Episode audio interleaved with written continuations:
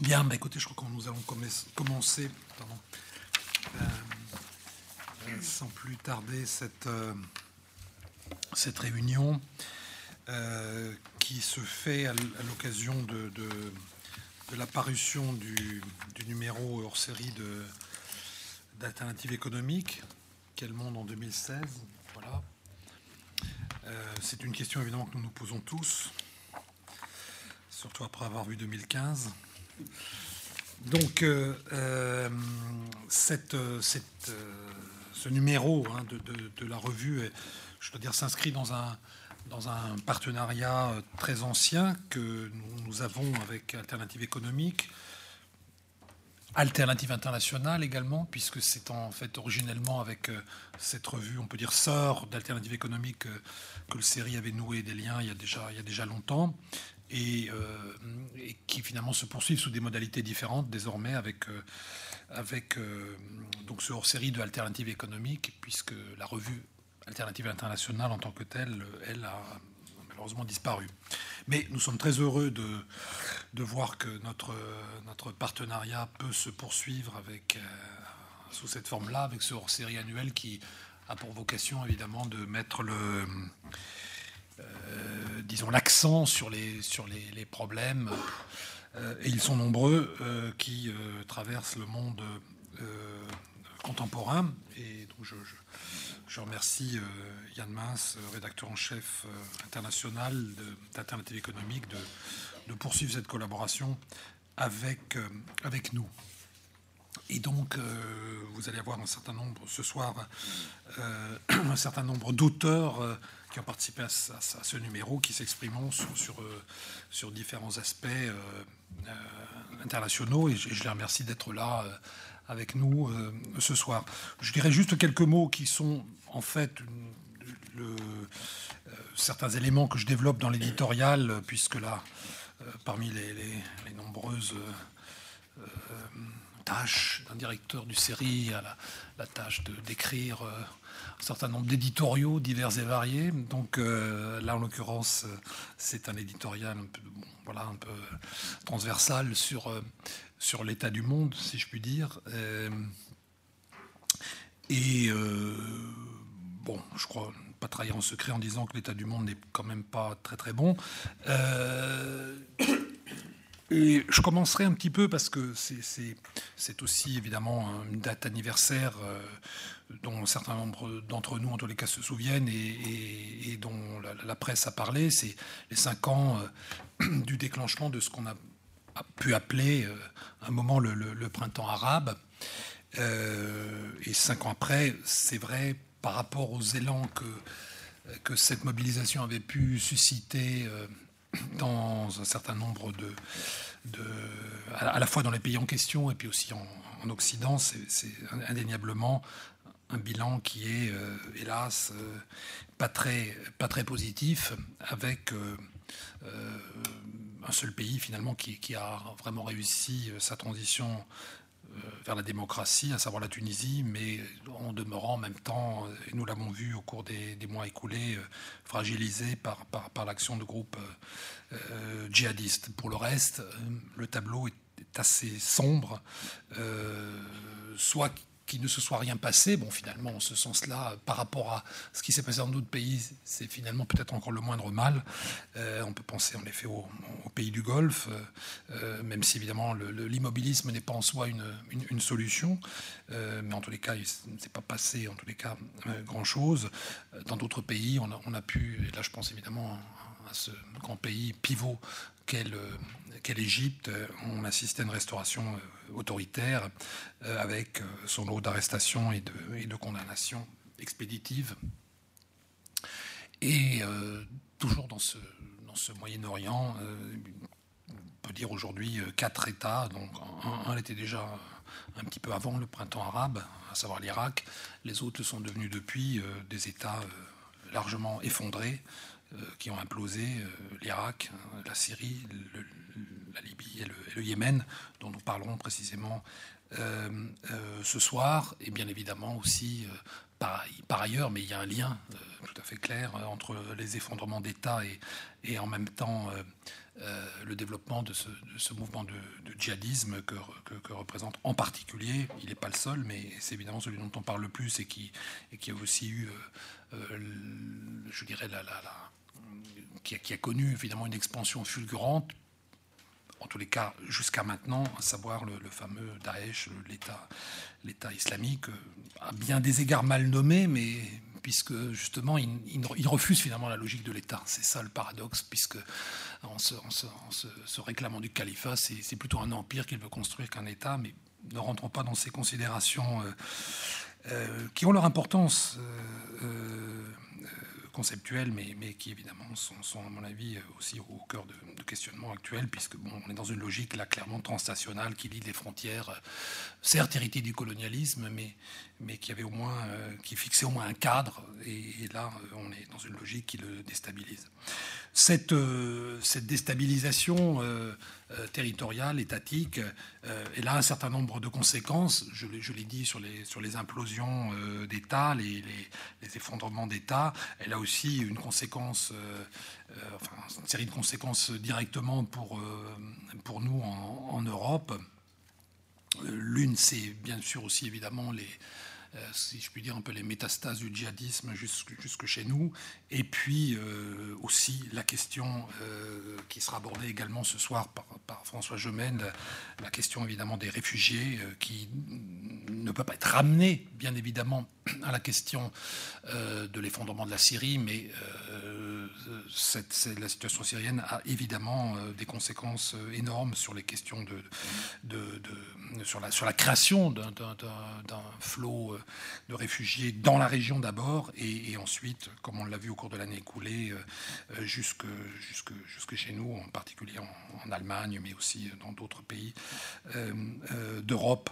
Et donc, avec là, évidemment, tout un ensemble de phénomènes, je ne vais pas tous les évoquer, mais un, des phénomènes évidemment qui est en, partie, pas uniquement, mais en partie aussi lié à cela, c'est évidemment le renforcement de, forces conservatrices dans un certain nombre de pays d'Europe. Même si on peut aussi voir des, tendances parfois un peu plus encourageantes. on peut penser en particulier à ce qui s'est passé en Espagne avec le, Podemos, mais en même temps, c'est vrai que c'est un peu l'exception qui confirme la règle, qui est plutôt la, montée de, courants de, conservateurs, de, rétractation. Donc tout ça pour dire que, bien évidemment, je pense qu'on aura l'occasion de revenir sur un certain nombre de, euh, points au cours de ce, débat. Le, système international aujourd'hui, si système il y a encore d'ailleurs, est marqué euh, par un désordre euh, profond. Le, moment unipolaire qui a pu exister dans les années 1990-2000 euh, lorsque les États-Unis, dont nous parlerons euh, également euh, à travers la, présentation de, Maya Candel, dominaient la scène internationale, c'est sûr que cette période unipolaire a conduit à des, errements coupables. On peut penser évidemment là à l'invasion de, de l'Irak en 2003, qui n'est pas non plus sans conséquences sur la situation moyen-orientale.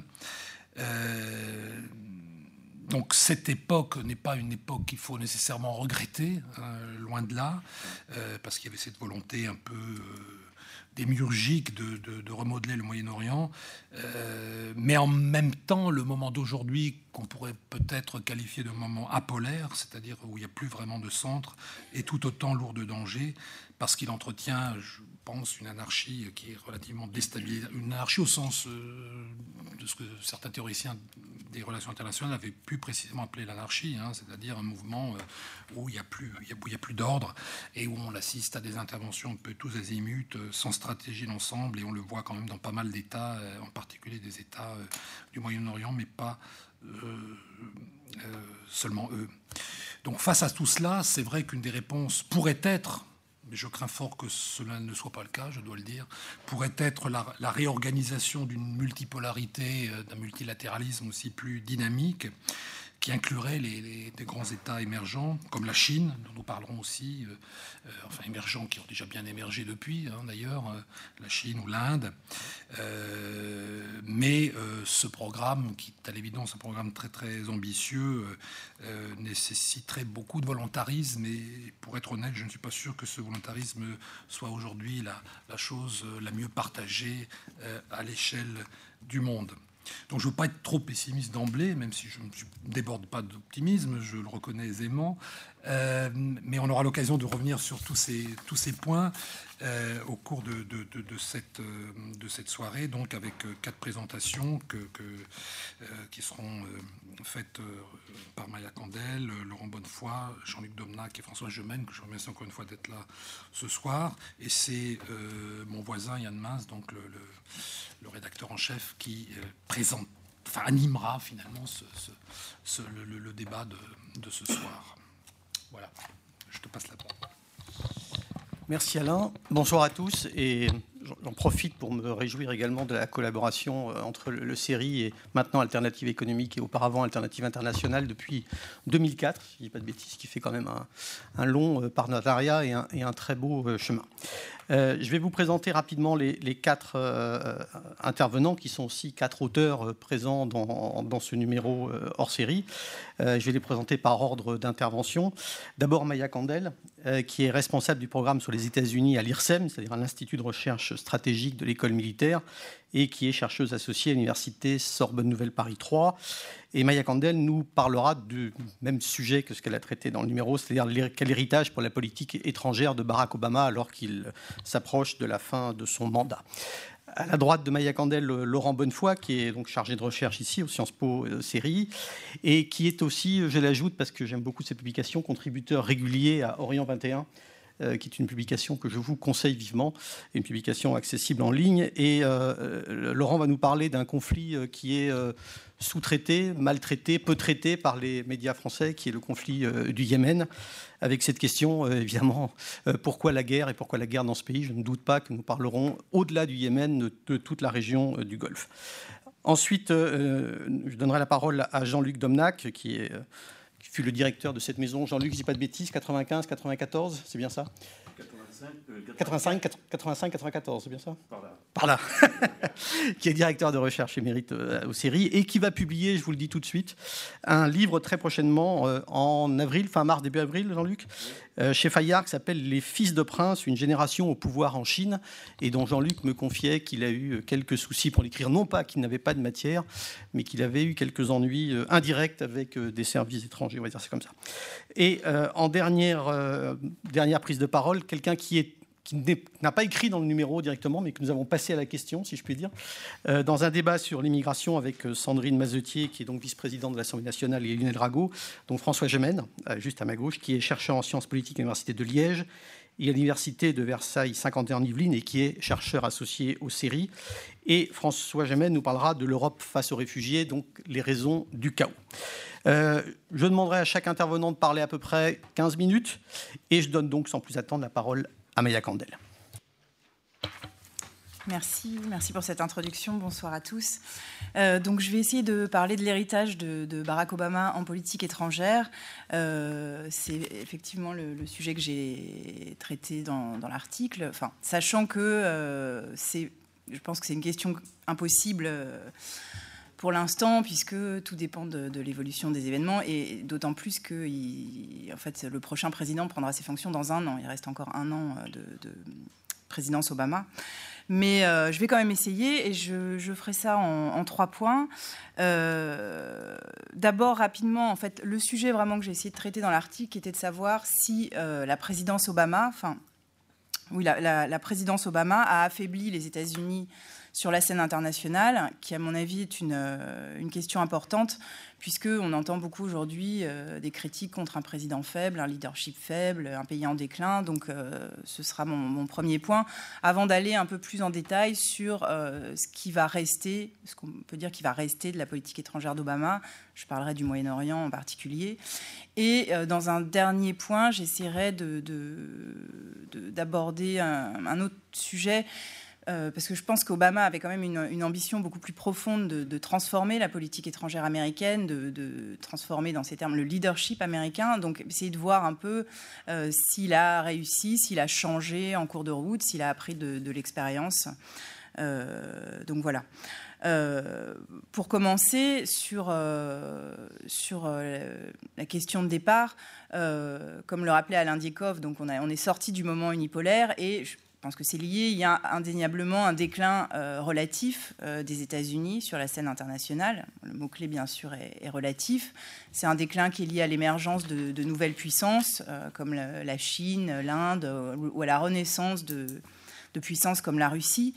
Et c'est un, déclin relatif qui a été accéléré par les erreurs stratégiques de Bush, du moins c'est l'analyse d'Obama, son, point de départ. Je dirais que la présidence Obama a davantage freiné qu'accéléré ce déclin du, pays, notamment en renouvelant la diplomatie américaine euh, vis-à-vis d'un certain nombre de pays, de zones essentielles pour, euh, pour les États-Unis. Et rapidement, euh, trois autres éléments. L'économie américaine a été relancée, elle va beaucoup mieux, même s'il y a des limites à la croissance actuelle. Euh, la, puissance militaire américaine demeure euh, inégalée, même si là encore il y a un déclin relatif, notamment vis-à-vis de la Chine. Et enfin, euh, la, ce qu'on appelle la révolution du schiste a augmenté, enfin amélioré l'indépendance énergétique du pays, ce qui a évidemment des implications en politique étrangère.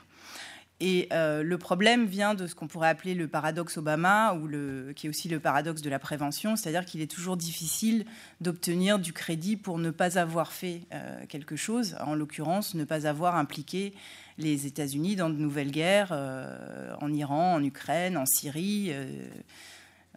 comme, le souhaiterait, ou du moins c'est ce qu'ils disent, un certain nombre de candidats républicains.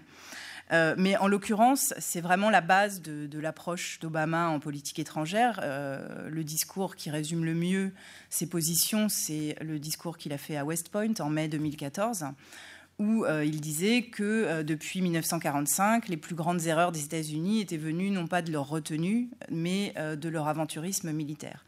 Et c'est vraiment un principe qui a guidé toute, sa, toute son approche.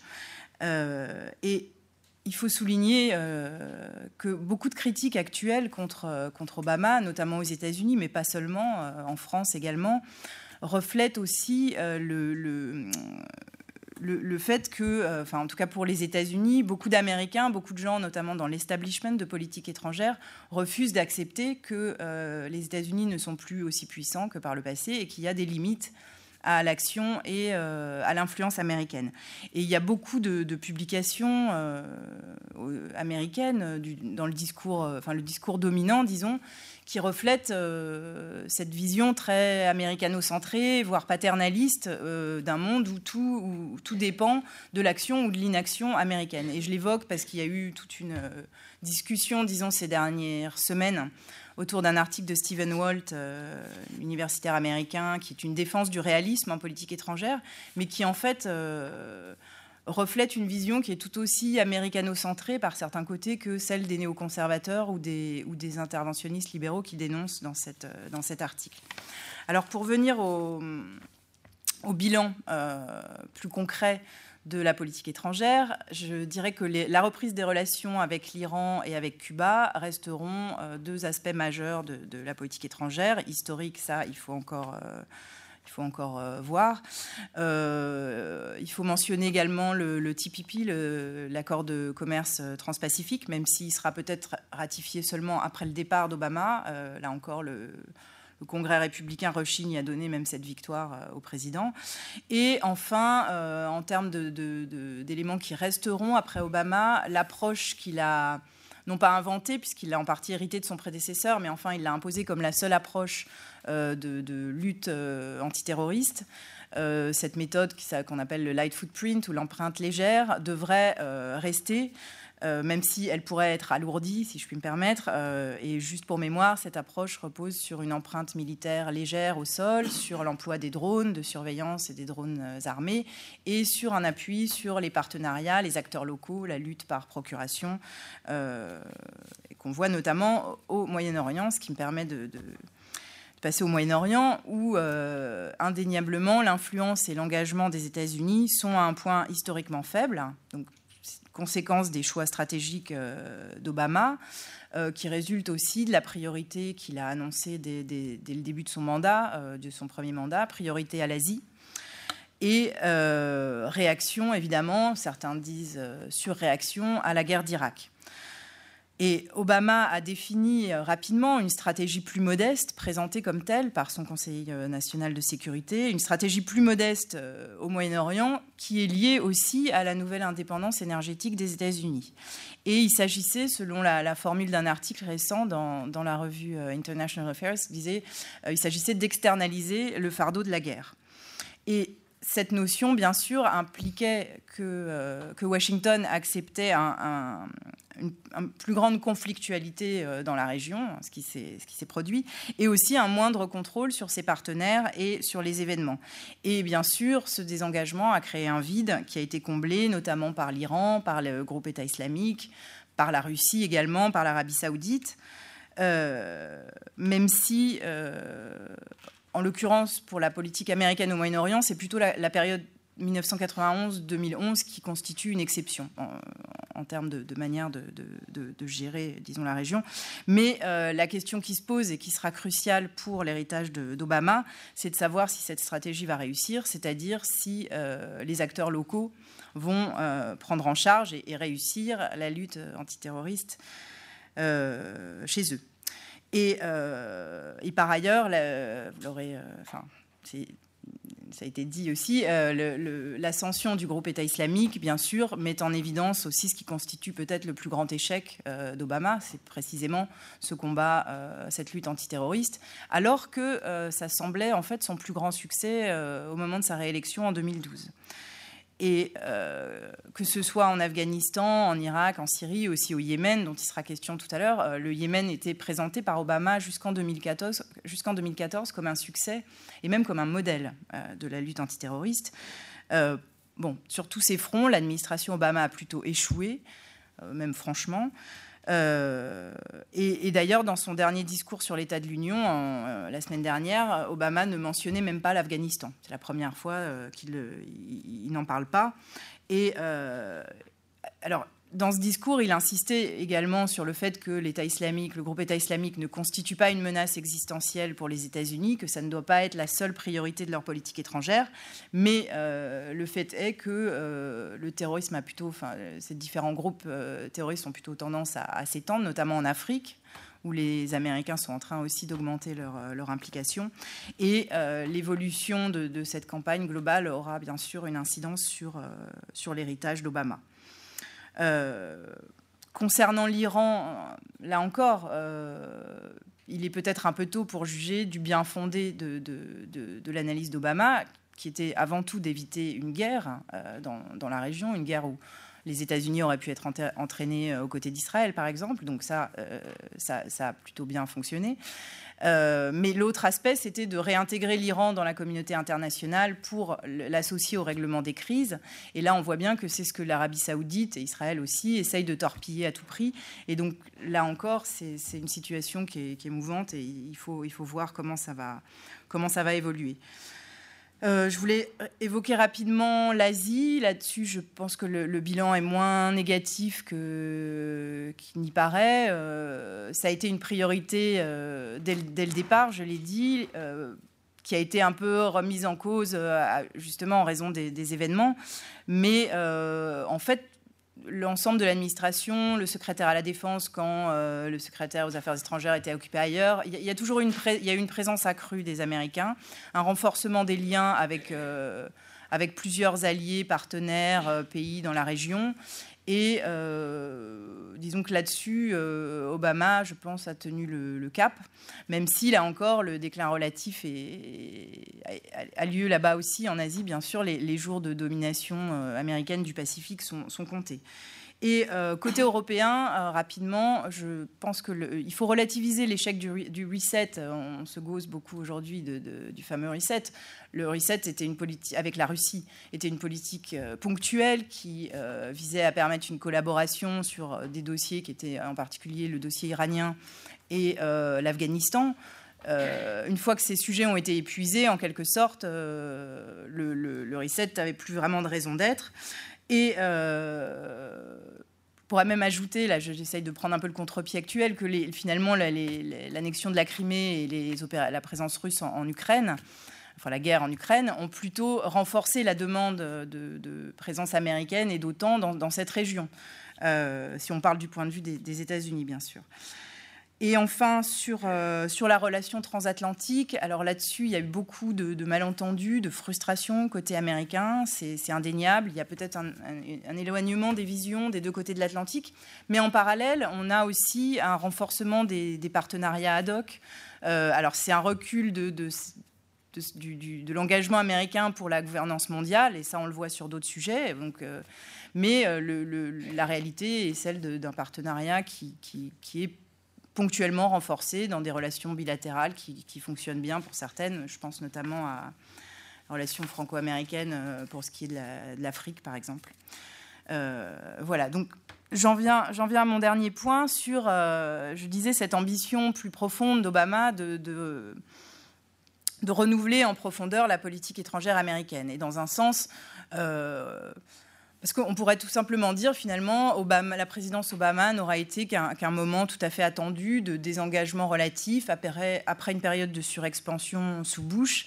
Et depuis 1945, la politique étrangère américaine a alterné ces cycles euh, d'extraversion, introversion. Euh, voilà, mais Obama avait, euh, donc, en 2007, il avait fait un grand article dans Foreign Affairs euh, où qui s'appelait Renouveler le leadership américain.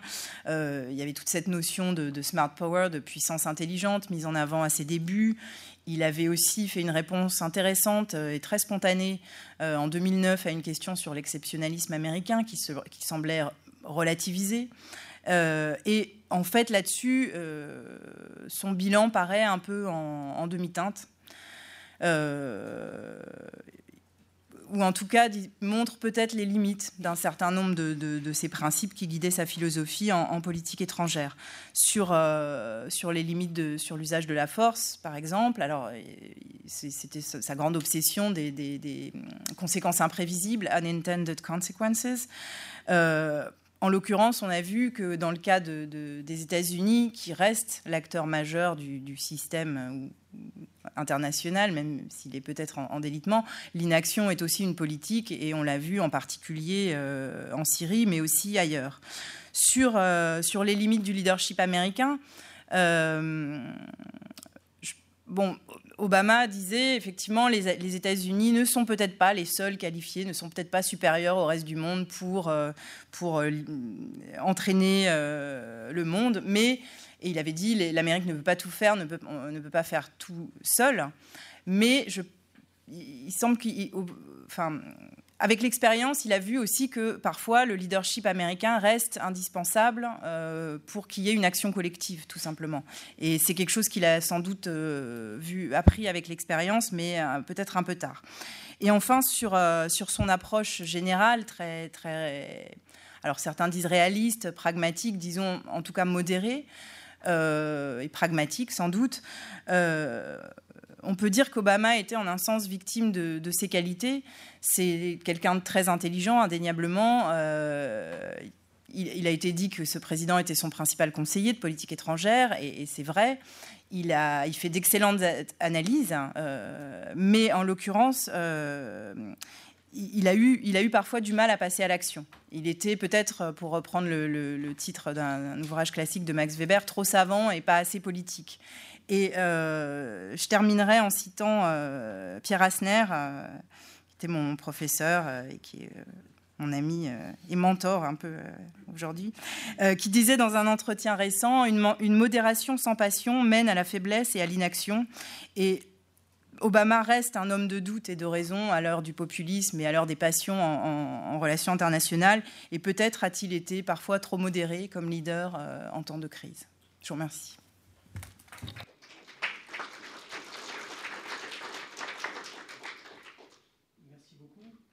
Merci beaucoup. Euh, Maya Candel nous disait à l'instant que euh, Barack Obama voulait externaliser le fardeau de la guerre et, le confier à, ses alliés, à des alliés locaux des États-Unis. Elle nous disait aussi que le Yémen était considéré comme euh, un exemple de lutte contre le terrorisme jusqu'en 2014.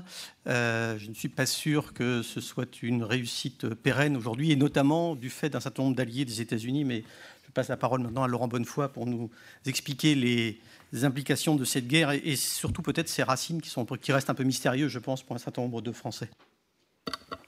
Euh, bonsoir à, toutes et à tous. Euh, merci pour, euh, cette invitation. C'est toujours important pour moi d'évoquer cette, cette, question, cette question yéménite parce qu'elle me, tient à cœur, mais aussi parce qu'elle me semble bien trop, bien trop négligée. Et pourtant, elle a, bien que, le Yémen apparaisse souvent comme, comme un pays totalement périphérique, je pense, une, réelle, une réelle pertinence, une importance et aussi une capacité euh, sans doute de, déstabilisation qui est, euh, qui est, importante et qui peut, euh, par, par, certains aspects, rapprocher le pays du funeste destin que, que connaît la Syrie depuis, depuis maintenant 4 ans. Alors, on est le, le 26 janvier aujourd'hui. il y a exactement 10 mois, entre, dans la nuit du 25 au 26, euh, l'Arabie saoudite, euh, appuyée par une coalition euh, formée de dix autres pays sunnites, décidait d'intervenir militairement par des frappes sur le territoire yéménite. Alors, l'objectif qui était celui annoncé par les Saoudiens était de rétablir le pouvoir du président légitime, un, monsieur qui s'appelle Abdelrabou Mansour Hadi, donc le président Hadi avait été chargé, à la suite du, euh, printemps yéménite de 2011-2012, euh, de mener la transition politique. La transition politique, initialement, apparaissait euh, comme plutôt bien engagée. Et c'est pourquoi, en fait, en 2014 ou jusqu'à 2014, effectivement, les États-Unis pouvaient, à bon droit, je pense, considérer que le Yémen apparaissait comme un modèle. Le modèle avait été euh, finalement, euh, plutôt que d'engager euh, une forme de,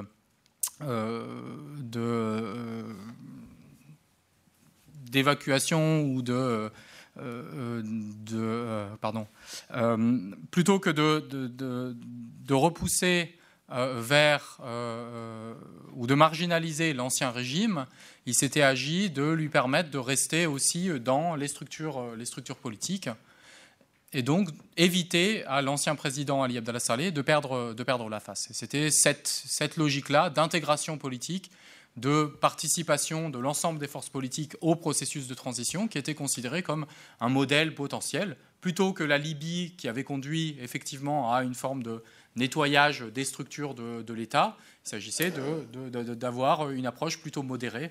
Et donc cette approche modérée était considérée notamment en Syrie euh, comme un, moyen euh, efficace. Or, le, processus s'est grippé pour des raisons euh, qui sont très diverses, mais notamment liées au fait que l'ancien régime, tout simplement parce qu'il avait été laissé quasiment intact, parce que l'ancien président était resté dans le jeu politique, a été en mesure de venir, euh, d'une certaine manière, casser la mécanique de, de la transition. Il l'a cassé, l'ancien président, en s'alliant avec ses anciens ennemis, avec un groupe qu'on appelle la rébellion houthiste. Les Houthis sont l'émanation d'une identité relativement marginale au Yémen, qu'on appelle le zaïdisme. On a à peu près un tiers de la population yéménite qui est d'origine zaïdite. Et donc les Houthis revendiquaient la pertinence politique du zaïdisme. Et Ali Abdallah Saleh, l'ancien président lui-même d'origine zaïdite, s'est redécouvert d'une certaine manière comme, comme zaïdite. Alors la logique de l'intervention euh, saoudienne, initialement, était donc de rétablir le pouvoir euh, d'Abdelrabou Mansour Hadi, qui avait été poussé vers la sortie par les avancées des Houthistes, qui en septembre 2014 ont réussi à prendre le contrôle de, la capitale et ont mis la pression très directement sur le président de la transition Hadi, jusqu'à le pousser à la démission. Et cette avancée des houthistes, et je pense que c'est un point essentiel, n'était possible que du fait de l'alliance qu'ils avaient nouée avec l'ancien régime. Et d'une certaine manière, les houthistes qui se prétendaient comme étant l'incarnation de la révolution étaient eux-mêmes au service d'une forme de, contre-révolution. Cette avancée des houthistes n'a pas été immédiatement considérée comme négative par l'Arabie saoudite. L'Arabie saoudite, d'une certaine manière, avait une forme de position ambivalente, considérant d'un côté que, certes, le régime de Saleh n'était pas satisfaisant, certes, les houthis, du fait de leur origine zaïdite, qui est une branche du chiisme, du fait de leur lien supposé avec l'Iran, constituaient un danger, mais dans le même temps, la démocratisation du Yémen, à ses portes, pouvait être considérée comme un danger euh, beaucoup, beaucoup plus grand. Et donc on avait une forme de position qui était euh, absolument, euh, absolument ambivalente. En janvier 2015, on a eu un changement de leadership en Arabie saoudite qui a conduit à une forme de clarification de la, politique, de la politique saoudienne au Yémen. Dans le cadre de cette clarification, du point de vue des dirigeants saoudiens, il est devenu prioritaire de lutter contre les avancées de l'Iran. Et donc dans ce cadre-là, de lutter aussi contre les Houthis. Et donc il y avait véritablement une logique régionale à cette avancée, qui s'appuyait également sur le fait que les Houthis n'apparaissaient pas comme des euh, partenaires ou des, euh, euh, des, acteurs politiques qui acceptaient de jouer le jeu d'une certaine manière de la transition. C'est-à-dire que il n'avait pas des objectifs qui étaient clairement identifiés. De plus, il faisait un certain nombre de promesses. Et puis, voyant qu'il gagnait du terrain, voyant qu'il gagnait aussi de, la puissance, d'une certaine manière, il s'appuyait sur, euh, euh, sur, ces gains-là pour finalement ne, pas apparaître comme, digne, de foi et, pleinement en, capacité de s'intégrer, de, jouer le jeu pardon, de, la transition. Et donc euh, il y avait cet objectif-là, affiché par les Saoudiens, rétablir le pouvoir de Hadi, et puis ensuite stopper les avancées des Houthis et stopper les avancées des, euh, des Iraniens. Ces logiques-là, en mars 2015, quand elles ont été présentées par, euh, les Saoudiens, moi, m'apparaissaient comme, euh, comme problématiques. Mais simplement, à l'époque, je pouvais admettre qu'elles avaient un caractère un tant soit peu rationnel. N'était pas totalement stupide, je pense, de penser, comme je l'ai dit, que les, que autistes n'étaient pas euh, des acteurs très constructifs du jeu, politique et que, d'une certaine manière, ils agissaient aussi au service de la contre-révolution.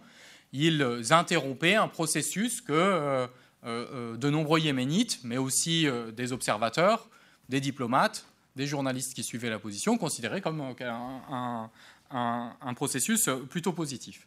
Par contre, dix mois après le lancement de, l'offensive, et je pense que c'était le cas assez, tôt également, on peut réellement se demander euh, euh, quelle a été l'efficacité de cette, offensive-là.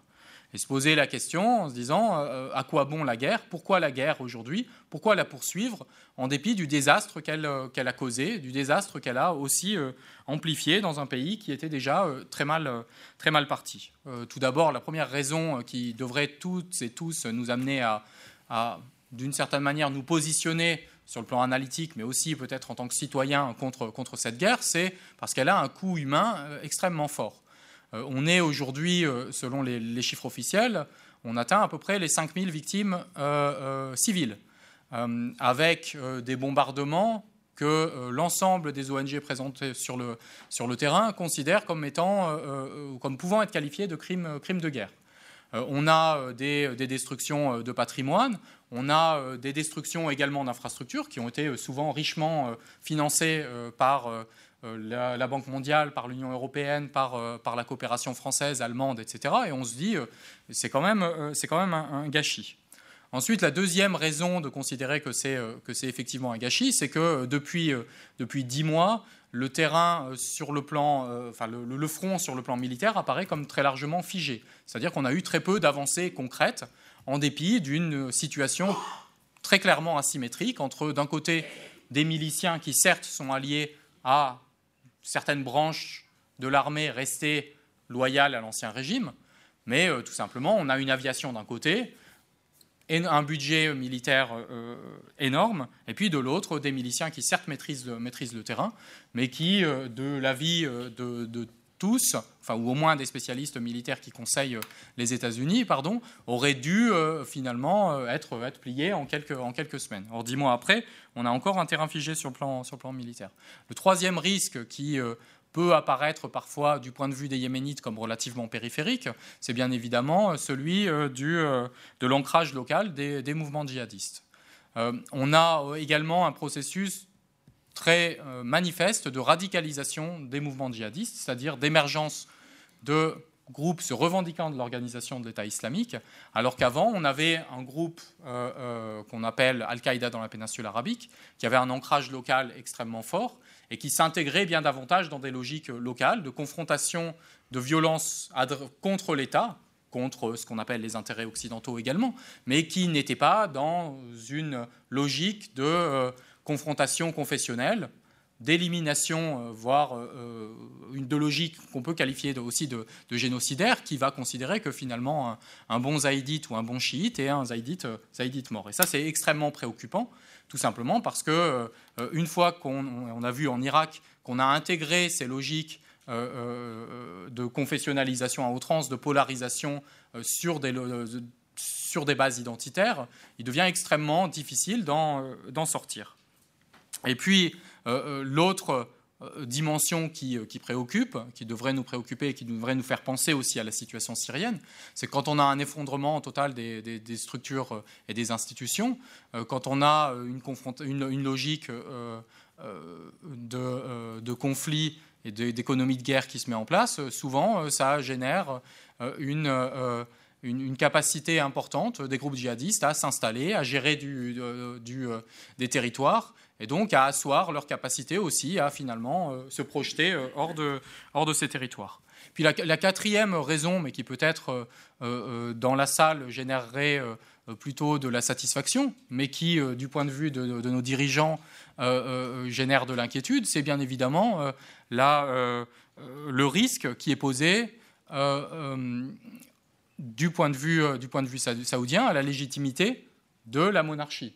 C'est-à-dire que euh, la nouvelle orientation que j'ai pu décrire de la monarchie saoudienne, d'un interventionnisme plus direct euh, au Yémen, à partir du moment où ça ne fonctionne pas, à partir du moment où ça coûte énormément d'argent et où le prince, particulièrement Mohamed Ben Salman, le euh, ministre de la Défense, qui a été nouvellement, enfin qui a été nommé par, par son père, à la fois à ce poste-là, en ayant à peu près la petite trentaine et en étant finalement donc peu expérimenté et puis en ayant euh, euh, comment en, étant nommé à ce poste-là, il est passé également devant un certain nombre de, princes qui se percevaient eux-mêmes comme bien davantage légitimes.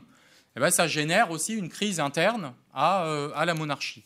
Et cette crise-là, à partir du moment où le gouvernement français, britannique et américain se conçoivent et se projettent en tant qu'alliés de l'Arabie saoudite, il pourrait être intelligent de la part de ses bons alliés de euh, mettre un petit peu la pression sur les Saoudiens pour qu'eux aussi revoient leur, euh, politique en la matière. Pour, euh, terminer, et pour revenir un petit peu à la, formulation qui est celle de cette, séance, qui est celle d'un monde sans boussole, je pense qu'effectivement c'est une, formule qui fonctionne bien au Yémen. Euh, on a eu, euh, avec la présentation de, Maya Kandel, euh, des, espèces une, explication du choix des États-Unis. Pourquoi est-ce que les États-Unis ont décidé de sous-traiter finalement le dossier yéménite à l'Arabie saoudite?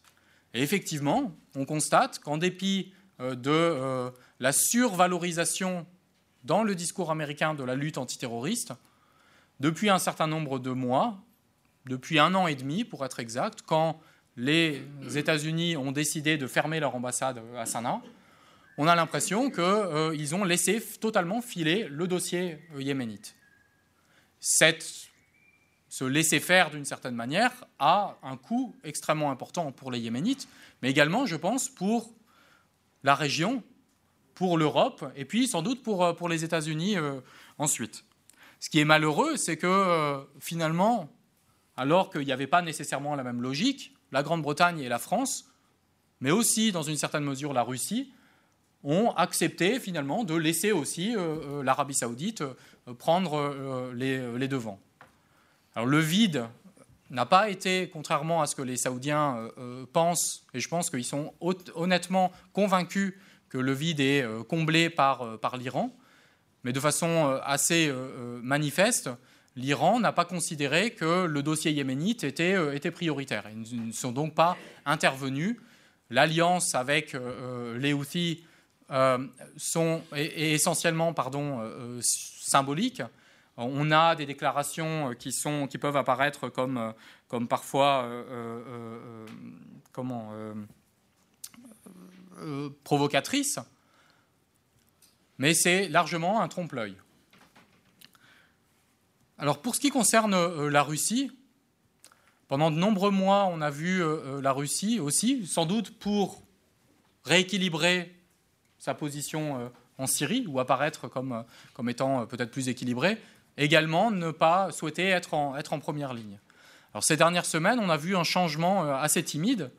Euh, considérant le vide euh, qui existe, la Russie apparaît sans doute comme une des clés possibles pour régler et mettre effectivement la pression aussi sur, sur les, les Saoudiens, tout simplement parce que ni les Français, ni les Américains, ni les, ni les Britanniques ne sont, ne sont en mesure aujourd'hui de le faire il y a eu plusieurs, plusieurs initiatives de façon euh, tout à fait intéressante. L'ambassade de Russie est la seule qui est encore ouverte à, euh, à Sanaa.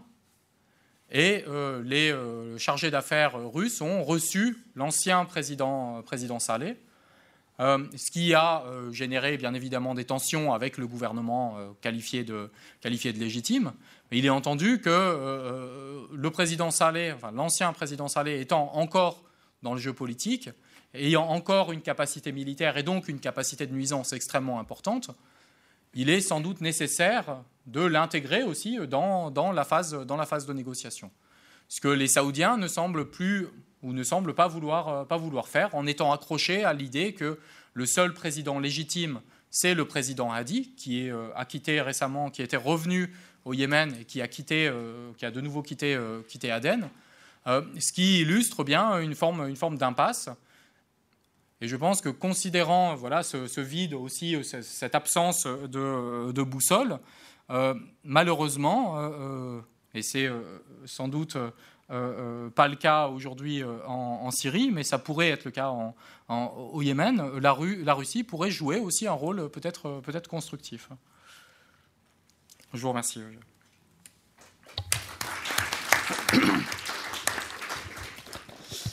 Merci Laurent. Laurent Bonnefoy faisait allusion au jeune prince Mohamed bin Salman. Euh, donc ça me fait une transition vers les princes chers, les fils de princes chers à, Jean-Luc. Euh, dans, le numéro, euh, nous avions demandé à Jean-Luc de faire un, article d'histoire sur 40 ans après la, mort de Mao, mais ce soir, nous lui avons demandé de faire quelque chose qui est plus lié à l'actualité, qui concerne évidemment le ralentissement économique chinois, puisque la croissance chinoise officielle, en tout cas, est tombée à son taux le plus bas depuis 25 euh, ans. Et la question aujourd'hui, c'est de savoir si, pour le régime euh, et pour le pays, bien entendu, tout entier, euh, cette baisse de croissance est politiquement dangereuse, sachant que pendant longtemps, les dirigeants, chinois ont dit qu'il leur fallait au moins 7 ou 8% de croissance pour maintenir la stabilité politique du pays. Voilà, je passe la parole à Jean-Luc Domnel. Pour les 7 ou 8 ça ne marche plus. Hein. Et probablement, ils ne reverront jamais, sauf à euh, sauf à euh, allumer toutes les chaudières pendant une année. Hein. Mais réellement, c'est fini. Et c'est d'ailleurs un signe tout à fait positif. Il pense à autre chose maintenant, et c'est bien. Alors voilà, euh, l'enjeu est énorme, énorme, énorme, et je vais expliquer que le, danger pour le régime est considérable, et d'autre part, le régime, la, véritable protection du régime, c'est qu'il a interdit toute euh, alternative. Et donc, la situation est en fait d'ores et déjà très très grave, mais que deuxièmement, on n'en sait rien, parce que euh, la particularité de l'histoire dans, ces, régimes-là, euh, c'est qu'elle est, elle est cachée, elle est sourde, elle est souterraine jusqu'au moment où elle explose. Et quand elle est souterraine, c'est pas bon. Quand elle explose, c'est encore pire. Donc voilà, euh, l'enjeu est énorme et on n'en sait rien euh, dans le détail. Alors, en quoi euh, l'enjeu est-il énorme? D'abord parce que ce qui est en jeu, ce n'est pas seulement le ralentissement économique. Le ralentissement économique, j'aime bien quand même que vous, que vous ayez précisé les choses parce que c'est précisément, techniquement, ce qui se passe. Euh, euh, bon, personne ne sait, euh, personne ne sait, personne n'a jamais su quelle était la, production. Le Premier ministre chinois reconnaît lui-même qu'il fait ça au doigt mouillé. ou plus exactement, il, il, regarde la consommation d'électricité. Alors, c'est un peu plus, un peu moins, c'est quand même quelque chose comme ça. La, la, la, raison est que les secrétaires provinciaux, les patrons des provinces, doivent leur carrière véritablement euh, aux chiffres de production. Et que le chiffre de production, bah, ma foi, ils s'en ils chargent. Quoi. Et, donc, euh, de, haut en bas, euh, tout c'est complètement faux. mais néanmoins, c'était, ça allait très vite, ça va moins vite. Et, et ça va d'une, moins vite d'une façon qui est inquiétante, on va y venir. C'est pas seulement néanmoins le fait que l'économie ralentit, euh, donc elle est peut-être, je conclus, je ne sais pas, euh, euh, c'est entre 2 et 4 C'est un, peu ce que, un peu ce que pensent les Chinois raisonnables, disons. Hein. Mais de toute façon, on va y revenir, ça n'a pas grand sens parce que ça dépend des provinces, ça dépend d'eux, etc. Bon. Alors, ce n'est pas seulement la question d'un ralentissement. Ce qui se passe, et qui est beaucoup plus intéressant, pour le meilleur et pour le pire, c'est que c'est un changement d'économie c'est un changement d'économie que les dirigeants chinois, deuxième fait favorable, que les, deuxièmes, que les dirigeants chinois ont plutôt favorisé. C'est-à-dire que la Chine passe, passe progressivement d'une économie de, production où il faut faire du gros chiffres, où il faut faire de l'acier, et puis des balles de ping-pong qu'on vend et des pantoufles euh, qu'on vend au monde entier, à une économie de consommation et une économie de consommation, vous imaginez bien la différence. C'est plus une économie où on tape sur les ouvriers, c'est une économie où il faut inventer des produits, c'est une économie où la qualité de la production compte. C'est donc euh, une autre, une autre économie qui se profile, et aussi, c'est à la limite une, une économie euh, différente euh, quant à la, du point de vue social, parce que l'économie de production, bah, ma foi, c'était quelque chose dont on volait ou qu'on achetait ou on volait les, les, principes, disons les, les, les dessins. Euh, là, il faut, il faut alors, ils ont commencé par voler. Bon, mais bientôt, comme les, informations vont, vont, très vite d'Europe à la Chine, bah, les Chinois se sont rendus compte que c'était les modèles, disons, de robes, etc., étaient piqués euh, à Saint-Germain-des-Prés ou, ou, à, New York, etc., etc. Et donc ils se sont dit, bah écoutez, euh, on va, on va aller voir là-bas à Saint-Germain-des-Prés. Et du coup d'ailleurs, euh, je vais y revenir, la Chine voyage maintenant. La Chine, la Chine est là, la Chine discute devant les, les, les, les, instituts de mode européens, etc., etc. Donc c'est une économie dont on invente les modèles. C'est une économie aussi qui est beaucoup moins sûr, parce que si c'est si bon, les gens achètent, ils ne sont pas plus bêtes que les autres, les Chinois. Et les Chinoises, je vais y revenir, parce qu'elles commencent à compter. Alors en Chine, c'est une révolution, ça. C'est alors. Euh, bon. Et donc, euh, il faut maintenant inventer des modèles, il faut, euh, il faut serrer les prix, parce que le consommateur chinois n'est pas prêt à payer aussi cher un produit, une belle robe chinoise qu'une belle robe parisienne, etc., etc. Donc, c'est quelque chose qui implique une euh, euh, des, changements considérables et aussi une provincialisation. Je reviendrai, sur la question des provinces, parce que les provinces, vous il pas qu'elles se, elles se choisissent des, des, modèles, elles se choisissent des, modes. Par exemple, les provinces du Sud qui était jusqu'à présent méprisée parce qu'il y a beaucoup de, de, de populations du genre thaï, euh, vietnamien, etc. Ben voilà, tout d'un coup, elles remontent parce qu'elles font des modèles, elles font des modèles de, de, de, vêtements qui sont originaux, etc. etc. Et, tout ça est lié au tourisme également. Le tourisme, maintenant, c'est on, on, produit des choses qui vont qui doivent faire jouir le, la. C'est une révolution en Chine. Si, si à partir du moment où on, où on on attend du plaisir de ce qu'on achète. Vous vous rendez compte? Pendant, très longtemps, il fallait d'abord trouver de quoi acheter.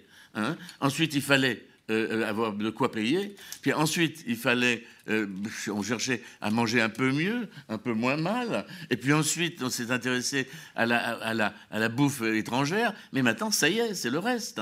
Et du coup, euh, c'est une économie qui respecte beaucoup plus l'homme. Et donc, la société change également. Elle est euh, c'est une société dans laquelle le consommateur n'est plus un imbécile, mais aussi le producteur a intérêt, lui aussi, à ne pas être un imbécile. Et, où les, les, exportateurs ont leur chance, même malgré euh, les, coups tordus de toutes sortes euh, que les autorités chinoises leur font. bah, quand on est meilleur, on est meilleur. Quoi. Et, les, ici, je ne peux pas, vous donner une, une, Je ne peux pas manquer de vous donner une, comment dire, une anecdote qui, touche la plus haute dame de la, euh, de, de, la Chine, c'est-à-dire la présidente chinoise, quand ils sont venus dîner chez, chez, euh, le président, euh, ben, le président gentiment m'a amené le, président chinois, et lequel me racontait des choses sans intérêt, mais derrière, madame, sa femme, causait. Et de quoi causait-elle? De la mode italienne en trois parties. Un, la mode napolitaine, zéro. Deux, euh, la mode romaine, elle était, elle disait mauvaise, Rome, Venise, zéro. Mais alors, elle, elle était avec une précision incroyable. Elle parlait de la mode milanaise. Moi, la mode milanaise, personnellement, je suis pas très fort. Quoi, hein. euh, J'ai interrogé mon épouse, elle n'est pas non plus aussi forte. Tandis que Madame la présidente, elle, elle sait, quoi. Vous voyez Donc, euh, c'est une Chine qui change de haut en bas également, parce qu'il y a la télé, parce qu'il y a maintenant les sites, euh, les sites web, etc., etc. Et donc, il y a les, c'est. Maintenant, c'est une société différente. C'est une société où les femmes jouent un rôle croissant. Et alors, c'est une catastrophe, ça, parce qu'ils ne sont pas préparés à ça du tout, du tout. C'est une catastrophe totale. Parce que jusqu'à présent, c'était simple au moins. Les hommes, les hommes gouvernaient tout ça t'aidait rien parce que c'est trop dur de tout gouverner et ils sont nuls quoi. Donc euh, finalement il y avait une sorte de, euh, d'équilibre comme ça entre les hommes qui étaient plutôt les chefs, mais finalement les femmes se débrouillaient. Mais maintenant, eh ben les femmes qui se débrouillent bien, elles sont vraiment chefs de toutes les façons possibles quoi. Vraiment. Et les, les, les mâles, il faut, eh ben, il faut qu'ils se, se tiennent un petit peu au courant de la mode eux aussi. Eux aussi s'habillent maintenant un petit peu mieux. Ils ont, du, travail à faire encore. Hein. Mais enfin, voilà, euh, c'est donc euh, une, autre Chine euh, qui cherche d'ailleurs beaucoup plus qu'auparavant à jouir, qui cherche le plaisir, d'où d'ailleurs, d'où d'ailleurs le changement du rapport avec le reste du monde. C'est une Chine qui voyage, c'est une Chine qui. Alors moi, j'ai pensé, j'ai passé tout mon été à les interviewer dans les TGV. Chaque fois, je faisais le tour de, des familles chinoises. Et il ne faut pas leur raconter d'histoire. Hein. Ils, euh, ils, regardent précis, comparent précisément les produits français, les produits, les produits chinois. Ils ont leur opinion. Ils trouvent vraiment que alors là où on reste pour eux, ils ont compris euh, l'entretien des, monuments, le, sens des monuments pour les Français. Euh, et là, là, alors là, ils repartent déchaînés sur cette question-là. Mais euh, il y a des choses, il y a des défauts français qu'ils repèrent tout de suite. Hein. Ils sont très au fait aussi de, nos défauts. Donc, euh, les, les consommateurs changent, les producteurs ont changé, les consommateurs changent. Pour les producteurs, j'oubliais de dire, que les, salaires ont augmenté de 12 à 15 euh, par an depuis euh, une douzaine, d'années. Il est vrai que on, comment dire, il y avait besoin. Hein. et, euh, comment dire, c'est quelque chose qui contredit bien des conclusions que, que bien des gens, que beaucoup de gens font sur le régime, etc., etc. Le régime, quand il a intérêt à lâcher de l'Est euh, et à payer ses, ouvriers pour que les ouvriers travaillent, il, préfère payer euh, plutôt que d'envoyer les flics, parce que les, ouvriers se, défendent. Puis le plus émouvant là-dedans, je reparle des femmes, c'est la, défense, disons, des, ouvrières. Il y aura plus tard des, livres bouleversants qui vont être écrits sur l'émancipation, disons, euh, des, des, femmes dans le monde du travail. Ça a été les premiers. Vraiment, c'est c'est émouvant à un point. Euh, je, lisais des récits euh, encore récemment.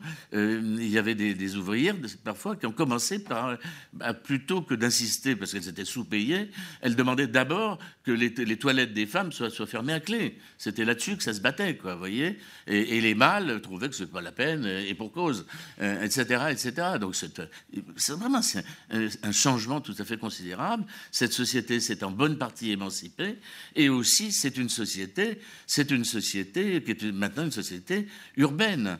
Les, Chinois sont des citadins à au moins 50 50-55% et euh, bon, je ne veux pas euh, faire le malin en répétant des choses qui sont bien connues, mais euh, c'est sûr que la citadinité, l'urbanité, c'est quelque chose qui favorise plutôt les, changements politiques, des changements politiques importants, disons. Donc, c'est des gens, en tout cas, qui, étant en ville, sont plus informés et plus exigeants. Donc, voilà un petit peu le, euh, les, changements. L'économie ne change pas seulement, euh, l'économie a changé et elle a changé la société. Et du coup, c'est une société beaucoup plus remuante euh, qui, apprend eh ben, que ça va devenir plus difficile pour elle dans l'avenir de profiter d'une vie qui est quand même plus agréable ou moins désagréable suivant les, niveaux, les niveaux sociaux et les, et les salaires, les salaires mensuels. Alors, quel est, comment tout ça peut, quel type de changement euh, ça peut euh, entraîner? Euh, D'abord, on ne le sait pas, on ne le sait pas bien, parce que des caractéristiques de l'information, des caractéristiques, on va dire, de, des explosions sociales dans les, dans les régimes communistes, c'est qu'on ne les, on les, on les, prévoit pas, hein, et que ça saute en général de là où on ne sait pas. Euh, et, euh, euh, sauf quand le régime a commencé un peu à se déglinguer, ce qui est un petit peu le cas en Chine, c'est vrai, et où il y a quand même quelque chose d'assez probable, c'est que les étudiants seront, les étudiants, les profs seront du côté du mouvement, disons. Mais on a, on, a, eu en Chine des, des cas très précis où euh, euh, c'est euh, dans telle ville, dans tel, endroit, qui pourtant n'était pas tellement mal, maltraités que sont, éclatés des, mouvements de protestation. et, mais à l'inverse, j'ai vu des vallées entières euh, bousillées littéralement par la, par la pollution. Hein. C'est là-bas que j'ai appris que les papeteries, c'est, enfin voilà, quand on ne fait pas attention, il y a un tas de, de saletés. En tout cas, j'ai vu des, des, des, vallées entières où de, de 6 ans, de 7 ans à 77 ans, tout le monde était un, un peu comme ça, hein, et de la même façon. Et là, euh, ça, ça, ne bougeait pas, ils étaient tous effondrés, etc. etc. en revanche, euh, on a connu des moments euh, où, euh, et ça c'est 1989, où à partir de la de l'université sont, se sont organisés des, des mouvements de, masse, pas dans toutes les villes d'ailleurs. Shanghai et la, comment dire l'habileté plus ou moins grande du pouvoir, ça, ça, fait sens, ça peut se comprendre, joue un rôle important. Shanghai n'avait pratiquement pas bougé. C'est ce qui avait valu à Jiang Zemin euh, de, succéder à Deng Xiaoping. Donc c'est très, très, très, c'est vraiment très compliqué. Quand on regarde les, euh, grèves dans les, industries, il y a quand même quelque chose d'assez général, c'est qu'ils sont plus à l'aise pour protester quand ce sont des, étrangers. Alors là, euh, il y a une sorte de nationalisme qui donne du punch, on peut dire, à la, protestation. Hein. Ça c'est clair. Euh, les femmes maintenant sont dans le coup, c'est le, le, deuxième point. Le troisième point, c'est pas forcément, bien sûr, là où euh, les, salaires, les, raisons de protester sont les plus grandes, qu'il y a forcément des protestations plus importantes. Ça dépend beaucoup, euh, comme, alors peut-être d'autres, peut-être en France, il y a, ici peut-être des spécialistes euh, des mouvements de masse dans, les pays européens, mais disons que la qualité des, dirigeants est, importante. Et, quand on se rapproche aussi de cantons, de Hong Kong, pardon, où il y a quand même un petit groupe euh, de, de, gens qui croient à des choses et qui ont des, liens euh, plus faciles, disons, avec euh, les zones proches euh, là, c'est plus, plus, nerveux, on va dire. C'est-à-dire près de Canton, près de, euh, et dans le Fukien, en face, en face de Taïwan. Donc c'est très, très, très difficile, d'autant que, comme vous le savez, euh, comme vous le savez, il y a. ça, ça j'y reviendrai. Alors, il y a, vraiment un problème de, de, prévision, et je crois que ça dépend beaucoup de quelque chose qui s'appelle le, changement de légitimité. C'est-à-dire que quand, que quand et c'est peut-être quelque chose qui est peut-être plus, visible en Chine euh, qu'ailleurs, euh, quand un, dirigeant d'usine, un dirigeant euh, de ville conserve une sorte de dignité, une sorte d'honnêteté, une sorte de réputation, disons, morale, ça se passe plutôt mieux pour lui. Voilà. Ça, alors là, pour le coup, euh, ça peut faire plaisir à des sinologues. Il y a quelque chose qui ressemble à, de, la culture politique, si vous voulez. Peut-être, peut-être, peut-être. Euh, je crois que, euh, deuxièmement, les, il y a des grandes différences entre. Il y a des climats provinciaux. Alors, ça, c'est quelque chose sur quoi je voudrais un petit peu insister, qui est relativement important. Euh, la Chine est, euh, comme chacun le sait, à une trentaine, petite trentaine de, provinces et quelques grandes villes. Et ces provinces, on, l'oublie bien souvent, euh, ont des réalités tout à fait considérables. Il faut savoir que 50% seulement des Chinois parlent chinois, et encore, quand ils parlent le chinois, ils parlent souvent leur sabir. leur sabir, ils croient parler chinois, mais ils parlent un chinois euh, que, les Pékinois ne, comprennent pas. Enfin bref, euh, même pas 50% de Chinois lisent le chinois. Et quand euh, je suis dans le train là-bas, il arrive très souvent qu'on me tape sur l'épaule et qu'on me dise c'est quoi la, gare dans laquelle on arrive? Je dis mais enfin c'est vous qui devez me le dire. Et, et, me oh, mon pauvre ami, s'il fallait savoir tous les caractères, alors là, hein, non, vraiment eux, ils sont très décontractés. Mais l'embêtant, euh, l'embêtant, c'est que euh, euh, les, il n'y a pas que du négatif. C'est-à-dire qu'il y a des positivités provinciales qui sont absolument extraordinaires et qui d'ailleurs, auxquelles d'ailleurs la nouvelle société de consommation donne plus d'espace qu'avant. C'est-à-dire, il y a des modes, il n'y a, il a pas seulement des, dialectes. Hein. Dans le Guangdong, allez, il y a au moins trois grands dialectes hein, euh, et, qui suffisent. On n'a pas besoin de, savoir en plus le, chinois. Il y a quatre traditions il y a quatre traditions. Enfin, il y a des, les spécialistes discutent, hein, mais enfin, beaucoup pensent qu'il y a quatre traditions d'opéra. Euh, vous imaginez, quoi. Et, d'autres provinces, comme le Renan, le Sichuan, sont au moins aussi riches en, bizarreries, etc. Mais c'est pas tout ça. Euh, ce, qui fait, très plaisir quand je fais une conférence euh, quand un professeur d'histoire géo de, lycée m'appelle, c'est que la, géographie joue un rôle considérable parce que les provinces sont très souvent comme des, des, des c'est des ensembles topographiques. Quoi. Très souvent, il y a sur les bords, euh, comme par hasard, il y a des, montagnes. Et c'est dans ces montagnes que euh, Mao Tse-tung et les autres euh, se, cachaient avant de descendre dans la plaine quand, quand s'affaiblissait le pouvoir de telle ou telle province. C'était ça. Et donc, ces provinces sont extraordinairement euh, forte. Euh, il y a des personnalités, mais il y a aussi une vraie réalité topographique. Et cette réalité euh, topographique se traduit, ces réalités, ces spécificités se traduisent par des intérêts très différents, souvent, parce que parfois, parfois, il faut des productions qui ne sont pas très différentes d'une province à l'autre, mais je peux vous dire que les intérêts ne sont pas les mêmes. Et moi, très très souvent, j'ai assisté à des batailles rangées entre euh, le Fujian et le Guangdong, deux provinces qui sont euh, à côté l'une de l'autre et qui produisaient la même chose. Et je peux vous dire que euh, ça y allait fort parce qu'ils sont, ils sont rivaux, disons, pour l'exportation, etc., etc., etc. Donc il y a des grandes difficultés, des grandes différences entre les provinces. Et puis alors, il y a une dernière question, avant que, enfin, une avant-dernière question, c'est la question du déclenchement. Je crois que bien souvent, dans beaucoup de pays communistes, beaucoup de régimes communistes, et en tout cas dans le régime chinois, euh, il y a eu des situations épouvantables, mais euh, dans lesquelles les, révoltes euh, n'ont pas, les révoltes qui ont éclaté n'étaient pas en situation de se généraliser. Un bon exemple, c'est le cas euh, du grand bond en avant. Le grand bond en avant a créé une, misère absolument effroyable. 37 millions de morts, ça c'est un record mondial. Ils en ont au moins un. Hein. Et celui-là, à mon avis, n'est pas prêt d'être battu.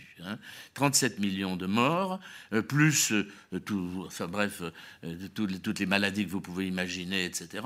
Et un de, mes, amis chinois me rapportait récemment qu'une fois en 1963, achetant un, sandwich dans une euh, dans une gare, il a vu euh, un ongle humain qui dépassait, quoi. Enfin, voilà, c'est des, choses. Les, paysans s'échangeaient les bébés pour les manger. Enfin, c'est vraiment quelque chose d'effroyable.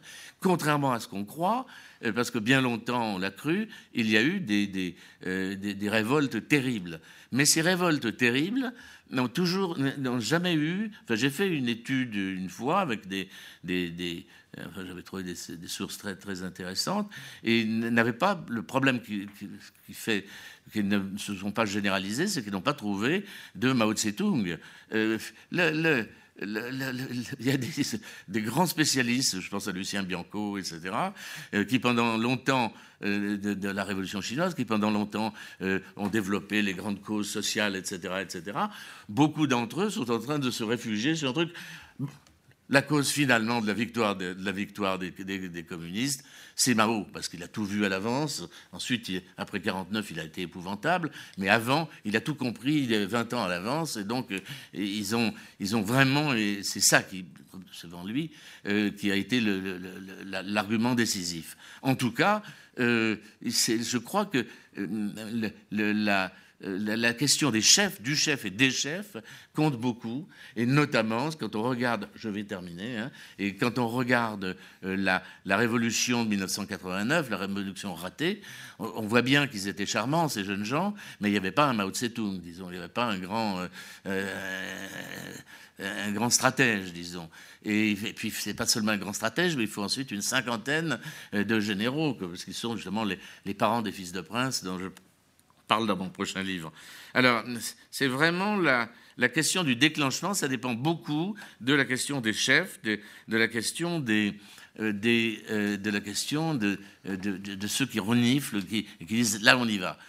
Euh, et ça, c'est quelque chose qu'on ne peut pas prévoir. Et puis enfin, il y a quelque chose qui est encore plus important, c'est il faut que le pouvoir soit maladroit les pouvoirs dont dispose le pouvoir, les moyens dont il dispose sont tels euh, qu'il faut vraiment qu'il soit, enfin, s'il n'est pas nul, il a tous les moyens de, mater, disons, une, euh, une révolte, même, même puissante. Il n'a pas seulement euh, une, police, une police armée, une armée, mais il a des, centaines de milliers d'informateurs, tous mes étudiants de, euh, l'université à Pékin où j'enseignais faisaient passer leur dimanche et leur samedi à, faire des sous euh, en observant les, les, comment dire, les, productions, les productions électroniques des, étrangers qui vivaient à, Pékin. ils sont informés, ils sont informés dans le détail de là où en est mon, mon, mon, prochain manuscrit. il y en a vraiment euh, il y a des, euh, enfin, ils, suivent un point, ils ont, une acuité, disons, dans, l'espionnage aussi. Et pas seulement. J'ai lu un, un, ouvrage tout à fait remarquable euh, sorti par la Rand Corporation.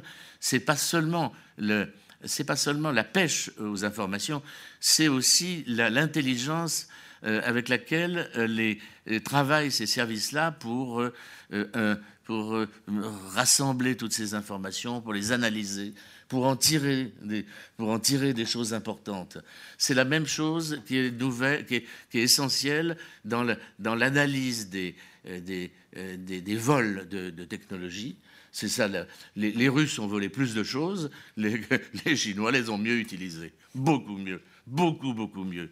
De la même façon, les Russes moi, je me rappelle maintenant, j'ai un âge qui me permet de raconter des choses. Moi, j'étais poursuivi par les, par les diplomates russes euh, dans, les années 80 euh, qui, voulaient m'emmener dans, se promener dans la, dans la forêt. Enfin, j'ai tout vu des trucs comme ça. Bon, eh bien, euh, ils sont tellement idiots que jamais j'y suis allé dans la forêt, quoi. Voilà. Avec les Chinois, à mon avis, ça se, on pourrait voir là, hein, parce qu'ils sont beaucoup, beaucoup, beaucoup plus malins. Alors tout ça, il faudrait vraiment une maladresse du pouvoir, et ça n'est pas, euh, euh, pas dit ça. Alors pour conclure, je crois que il va y avoir, il va y avoir des, euh, ça va poser des problèmes, le, déclin de la production, ça va poser des problèmes très localisés, localisés socialement, c'est-à-dire il y aura dans la partie de la bourgeoisie qui n'est pas encore montée très, très très haut, qui n'est pas encore très, très à l'aise, disons, parce qu'ils sont malins, eux aussi. les, les, bourgeois, un peu, les bourgeois qui ont de l'argent, vraiment de l'argent, ont tous pris leurs leur, leur précautions. Ils ont de l'argent, euh, euh, ils ont de l'argent à l'étranger. Euh, et même, même ces chers policiers chinois, il est vrai qu'ils complètent leur salaire ardemment. Mais à Shanghai, une fois, je demandais où était le, poste de police le plus proche. On me dit, tu veux aller à Los Angeles ou San Francisco? Je dis quoi? Ah ben ils me disent, ben, là-bas, ils investissent à Los Angeles, et là, ils investissent à San Francisco. Ils sont malins, quoi. C'est des flics. Hein. donc ils ont, ils ont des choses à défendre quand même. Hein. donc, euh, et puis alors, il y a des calculs assez précis maintenant sur le nombre des millionnaires, euh, les milliardaires, ça c'est très très clair, tous ont au moins trois euh, euh, passeport, disons, euh, permanent pour des passeports permanents pour trois pays. Et ils peuvent partir et toujours un billet pris à l'avance, un billet, c'est-à-dire dans l'heure, dans les deux heures, disons, le cantonais peut sauver, ficher le camp, et ça arrive d'ailleurs très très souvent. les autres aussi sont tous très malins, et il y aura tout de suite une évasion énorme, mais ça, ça fera un bazar terrible. Donc voilà, pour conclure, l'un dans l'autre, je crois que le régime euh, j'ai été beaucoup trop long. Le régime est euh, très solide, euh, mais il va y avoir, il, va y avoir du, vent dans les voiles, si je peux dire. C'est-à-dire qu'il va y avoir des protestations. Est-ce qu'elles suffiront pour le faire bouger? Là, c'est un autre chapitre. Voilà. Merci.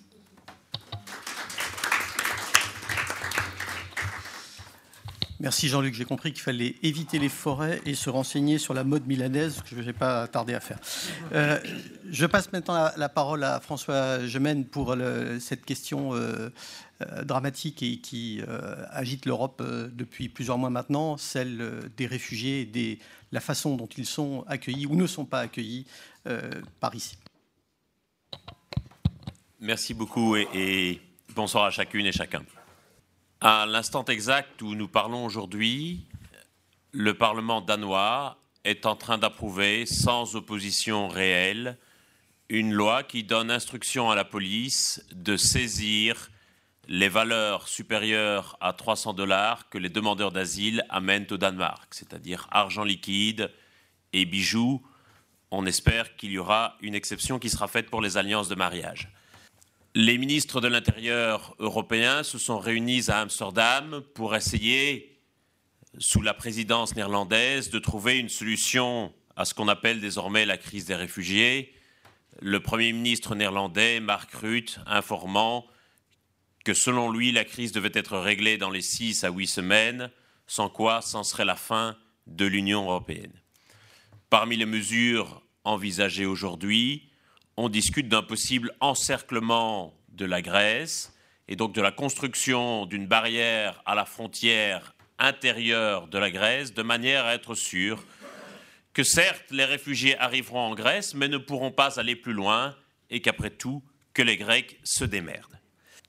Quelle est la situation? Et permettez-moi de revenir quelques instants sur le contexte syrien même si tous les demandeurs d'asile et réfugiés qui arrivent en Europe aujourd'hui ne sont pas syriens, c'est bien entendu la question syrienne qui a déclenché la crise que nous connaissons. La Syrie est un pays de 22 millions d'habitants. Plus de la moitié de la population syrienne aujourd'hui est déplacée. Il y a plus de 12 millions de Syriens qui ont dû fuir leur domicile essentiellement à cause des bombes larguées par le régime de Bachar el-Assad. 7 millions et demi d'entre eux sont réfugiés à l'intérieur même de la Syrie et n'ont pas eu les moyens de s'extraire de leur pays. 4 millions et demi sont réfugiés dans les pays limitrophes, plus de 2 millions en Turquie, qui est aujourd'hui le pays du monde qui accueille le plus grand nombre de réfugiés. un million au Liban, où à peu près une personne sur quatre désormais est un ou une réfugiée, et à peu près 750 000 en Jordanie. Ceux qui ont donc eu la chance de s'extraire de la Syrie pour atteindre les pays limitrophes vivent dans des conditions assez misérables, certains dans des camps, d'autres dans des milieux urbains, mais réalisent bien qu'ils n'ont aucun avenir, ni en Turquie, ni en Liban, ni en Jordanie. Loin de moi l'idée de jeter la pierre sur ces pays qui font ce qu'ils peuvent pour fournir l'accueil aux réfugiés, mais les Syriens réalisent que d'une part, les possibilités de retourner en Syrie s'amenuisent au fur et à mesure que le conflit s'enlise, et que d'autre part, ils ne peuvent envisager leur vie ni au Liban, ni en Jordanie, ni en Turquie. Et donc l'Europe apparaît, pour beaucoup d'entre eux, comme la seule porte de sortie possible, et ceux qui ont des économies et euh, une détermination sans faille se résolvent à tenter la traversée périlleuse de la Méditerranée pour arriver en Europe. Et c'est ainsi qu'à peu près un million de réfugiés sont arrivés en Europe l'an dernier, encore que l'on n'ait pas de chiffres véritablement précis, notamment en raison des doubles comptages, voire des triples comptages, puisqu'en réalité, on compte les entrées dans l'espace européen et que parfois une même personne peut réaliser plusieurs entrées. Si elle arrive en Grèce, par exemple, elle est comptée une première fois, et puis elle en sort pour aller en Serbie, et puis au moment de retraverser la frontière serbo-hongroise, elle peut être recomptée une deuxième fois, et puis potentiellement une troisième fois si elle doit encore ressortir de l'espace européen pour y rentrer. Donc, le chiffre est au mieux une approximation. La question c'est comment en est-on arrivé à une telle crise, puisque c'est avant tout, à mon sens, d'une crise européenne, d'une crise politique qu'il s'agit, bien davantage que d'une crise des réfugiés. Il y a évidemment une crise en Syrie qui est extrêmement grave. Il y a une crise politique en Europe qui répond à cette crise syrienne.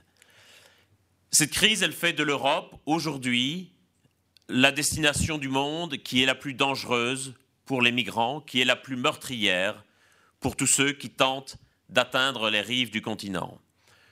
Depuis 2000, 32 000 personnes ont trouvé la mort en cherchant l'Europe. Au dire de tous ceux qui ont travaillé sur les bateaux de secours en Méditerranée, les gardes-côtes italiens, les équipes de Médecins du Monde ou de Médecins sans frontières, même les équipes de Greenpeace désormais, qui sont venues leur prêter main forte, ce nombre est très largement sous-estimé, puisqu'en réalité, on ne compte que les corps qui se sont échoués sur les plages. Tous ceux qui ont coulé à pic ne sont pas comptés. 32 000 personnes, madame, donc depuis 2000, dont 4 000 au moins pour la seule année 2015. Quels sont les facteurs qui expliquent que nous en soyons arrivés à cette situation? Ils sont au moins de l'ordre de quatre, et je ne prétends pas ici donner une réponse exhaustive à cette question. Mais je vois au moins quatre facteurs qui sont liés entre eux. Le premier, c'est l'absence criante d'une politique européenne commune en matière d'asile et d'immigration. Depuis au moins 20 ou 25 ans, on réclame à corps et à cri un semblant de politique commune et cohérente pour ces questions d'asile et d'immigration sans que cela ne vienne. Et quelque part, on a mis la charrue avant les bœufs en adoptant au milieu des années 90 les accords de Dublin, qui aujourd'hui se trouvent complètement contre-productifs et caducs du fait de cette absence de politique commune européenne. Et si il n'y a pas de projet politique commun en la matière en Europe, c'est avant tout parce que les États refusent mordicus de transférer à la Commission européenne, à une entité supranationale, une part de ce qu'ils considèrent comme leur souveraineté nationale. Pas question pour les États européens de ne plus pouvoir décider eux-mêmes de qui entre et de qui sort sur leur territoire. On voit bien pourtant que la crise touche l'Europe dans son ensemble et que de solution il ne saurait y avoir qu'une solution européenne, mais pourtant, même face à ce constat, les États refusent de transférer une partie de leur souveraineté. S'il n'y a pas de politique commune européenne, c'est aussi parce qu'il n'y a pas un minimum de solidarité et de coopération entre des États qui font pourtant partie d'un même espace politique qui est censé reposer sur des valeurs communes. On l'a vu avec la proposition des quotas faite par la commission de Jean-Claude Juncker. Cette proposition des quotas, qui était pourtant le début du commencement d'une ébauche de réponse politique à la question, trop tardive, trop timide, insuffisante sur la méthode, on peut la critiquer de toutes parts et je l'ai fait, mais il y avait au moins là le début du commencement d'une réponse politique. On a vu la manière dont cette proposition a été rejetée par les États membres. On a donc rejeté une mesure de solidarité élémentaire qui aurait dû être spontanée entre États européens et qu'il a fallu imposer par la force, et ce plan est aujourd'hui manifestement morné sur les 160 000 personnes qui devaient être relocalisées selon ce plan européen. 350 l'ont été à ce jour, 19 en France. 19. C'est toujours un nombre premier.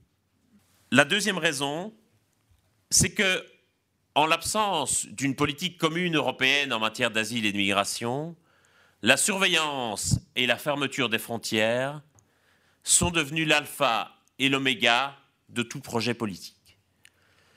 Depuis 2000, l'Union européenne a dépensé 15 milliards d'euros pour surveiller et contrôler ses frontières. Depuis 2000 aussi, les réfugiés et les migrants ont dépensé 13 milliards d'euros pour franchir ces frontières. Voilà donc 28 milliards d'euros dépensés en pure perte. Et quelque part, en faisant de la surveillance et de la fermeture de ses frontières l'alpha et l'oméga de sa politique migratoire, l'Union européenne s'est placée elle-même dans le piège qui se referme aujourd'hui, elle s'est placée elle-même dans la situation que nous connaissons, puisqu'elle n'a fait rien d'autre que de confier les clés de sa politique migratoire aux passeurs. Ce sont aujourd'hui les passeurs qui de plus en plus sont organisés en réseaux criminels, qui décident qui vient dans l'Union européenne, à quel prix, à quel moment, à quel endroit et dans quelles conditions. Et cela crée évidemment des zones de tension, puisque les passeurs font accoster les bateaux dans des petites îles qui n'ont absolument pas les moyens de filtrer les arrivants, de les héberger et de leur offrir un accueil digne de ce nom, et qui, depuis des mois et des mois, sinon des années, crient au secours, crient à une plus grande solidarité européenne, en arguant, et à juste titre, que Lampedusa, Kos ou Lesbos ne peuvent pas, à eux seuls, avoir la charge du traitement et de l'hébergement de tous les demandeurs d'asile qui arrivent dans l'Union européenne. Et donc, aujourd'hui encore, l'Europe essaye de camoufler l'absence d'une politique en la matière, l'absence d'une réponse politique par une réponse policière et militaire. On fait de la lutte contre les passeurs une priorité politique. On décide désormais de doter Frontex d'un véritable corps de garde-côte européen. Ça fait depuis les années 50 qu'on discute du projet d'une armée européenne ou d'une police européenne. Ce projet commence aujourd'hui à devenir réalité et on choisit non pas de créer des services secrets européens ou une armée européenne, mais des gardes-côtes européens pour surveiller les frontières. Car en réalité, c'est bien la fermeture des frontières qui crée la crise actuelle, puisque si les gens viennent par bateau, c'est avant tout parce qu'ils ne peuvent pas venir en avion. Pour venir en avion, il leur faudrait des visas, ce que l'Union européenne refuse de leur délivrer.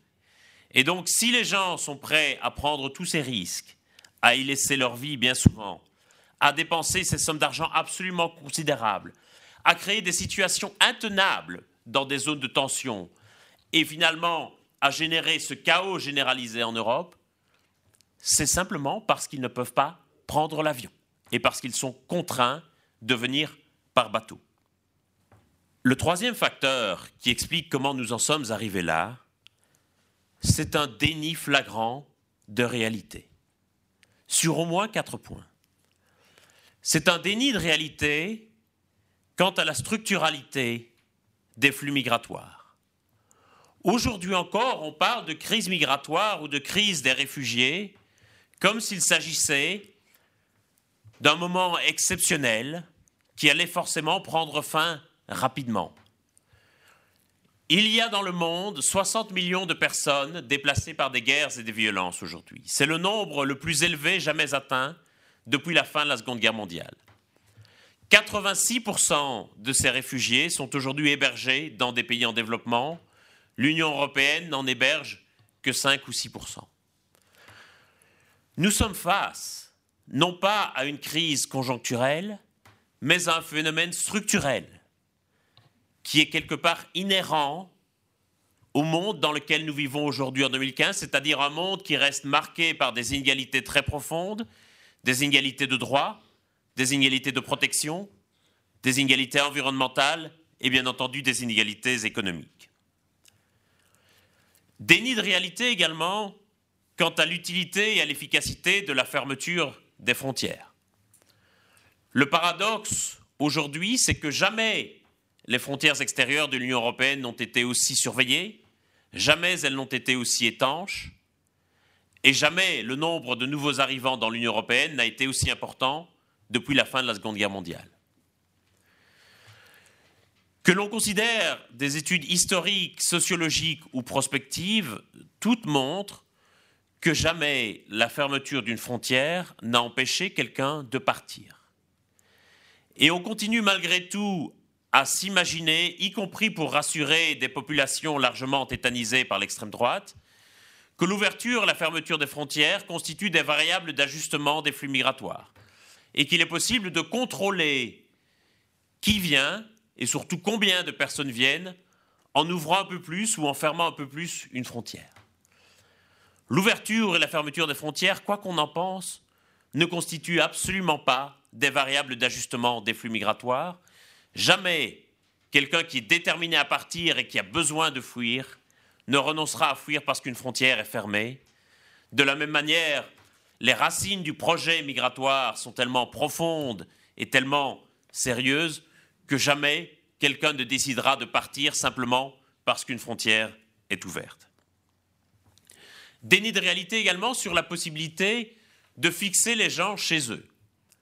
Aujourd'hui, la politique que poursuit l'Union européenne, c'est d'essayer de contraindre les populations à une certaine forme d'immobilité. Le sommet de Nicosie entre leaders européens et leaders africains portait sur cette question. Combien d'argent veut l'Afrique en échange d'un engagement à essayer de garder les Africains dans leur pays? En d'autres termes, combien cela coûterait-il à l'Union européenne d'externaliser sa politique migratoire en Afrique, ce qui est une façon, bien entendu, de se défausser de ses responsabilités au prix d'un chantage qui ne dit pas son nom. Vis-à-vis de la Turquie, même politique, que souhaite obtenir la Turquie en échange d'un engagement de sa part à conserver les réfugiés chez elle et à surtout éviter qu'ils ne prennent les bateaux pour l'Europe? La Turquie gagnera sans doute dans l'affaire 3 milliards d'euros, une exemption de visa pour ses citoyens lorsqu'ils souhaitent visiter l'Union européenne et une relance possible du processus d'adhésion, je ne pense pas que la Turquie pourra conserver à l'intérieur du territoire turc les 2 millions de personnes qui y sont réfugiées et qui n'envisagent pas du tout un avenir en Turquie. Quatrième déni de réalité, enfin, sur la capacité à trier les migrants et les réfugiés à la faveur de la crise est revenue en force une vieille dichotomie des politiques migratoires, c'est-à-dire la nécessité de trier entre les réfugiés et les migrants économiques, sous-entendant que les uns avaient une légitimité à venir en Europe, les autres ne l'avaient pas, comme s'il y avait des bons réfugiés et des mauvais migrants. Ce tri est extrêmement difficile à réaliser dans la réalité. Et dans la réalité, les motifs migratoires se mêlent les uns aux autres, et aujourd'hui déjà, et à l'avenir davantage encore, il sera difficile de distinguer entre les motifs politiques, économiques et environnementaux qui poussent les gens à fuir. Outre le fait qu'on peut se poser la question, d'un point de vue éthique, de notre propre légitimité à décider que le projet migratoire des uns et que la présence des uns serait plus légitime que celle des autres. Quatrième raison qui explique que nous en soyons arrivés là, j'ai parlé de l'absence d'un projet politique commun en matière d'asile et de migration. Cette absence d'un projet commun repose aussi sur l'absence d'un projet politique tout court au niveau national. Aujourd'hui, la question des politiques migratoires semble s'être détachée complètement de toute idéologie et de toute valeur. Aujourd'hui, la question de la gestion des migrations est devenue une stricte question de politique managériale pour les États européens. C'est cela qui explique d'ailleurs que les gouvernements de gauche et de droite appliquent globalement la même politique, qui est une politique managériale du chiffre, en matière de gestion des migrations. Ce qui importe pour tout nouveau gouvernement, c'est de montrer que ces statistiques sont globalement dans la ligne du précédent, comme si un projet politique en matière de gestion des migrations n'avait plus lieu d'être, comme s'il devait être remplacé par une politique strictement managériale. Pour conclure, à quoi faut-il s'attendre en 2016 Vraisemblablement à exactement la même chose qu'en 2015. Les flux migratoires vers l'Union européenne continuent davantage encore qu'en 2015. Aujourd'hui, chaque jour, entre 2000 et 3000 personnes arrivent en Grèce sur des bateaux. Et donc, très vraisemblablement, la crise humanitaire va continuer à s'accentuer. Les naufrages en Méditerranée vont se poursuivre. Et le délitement du projet politique européen va également continuer. Merci.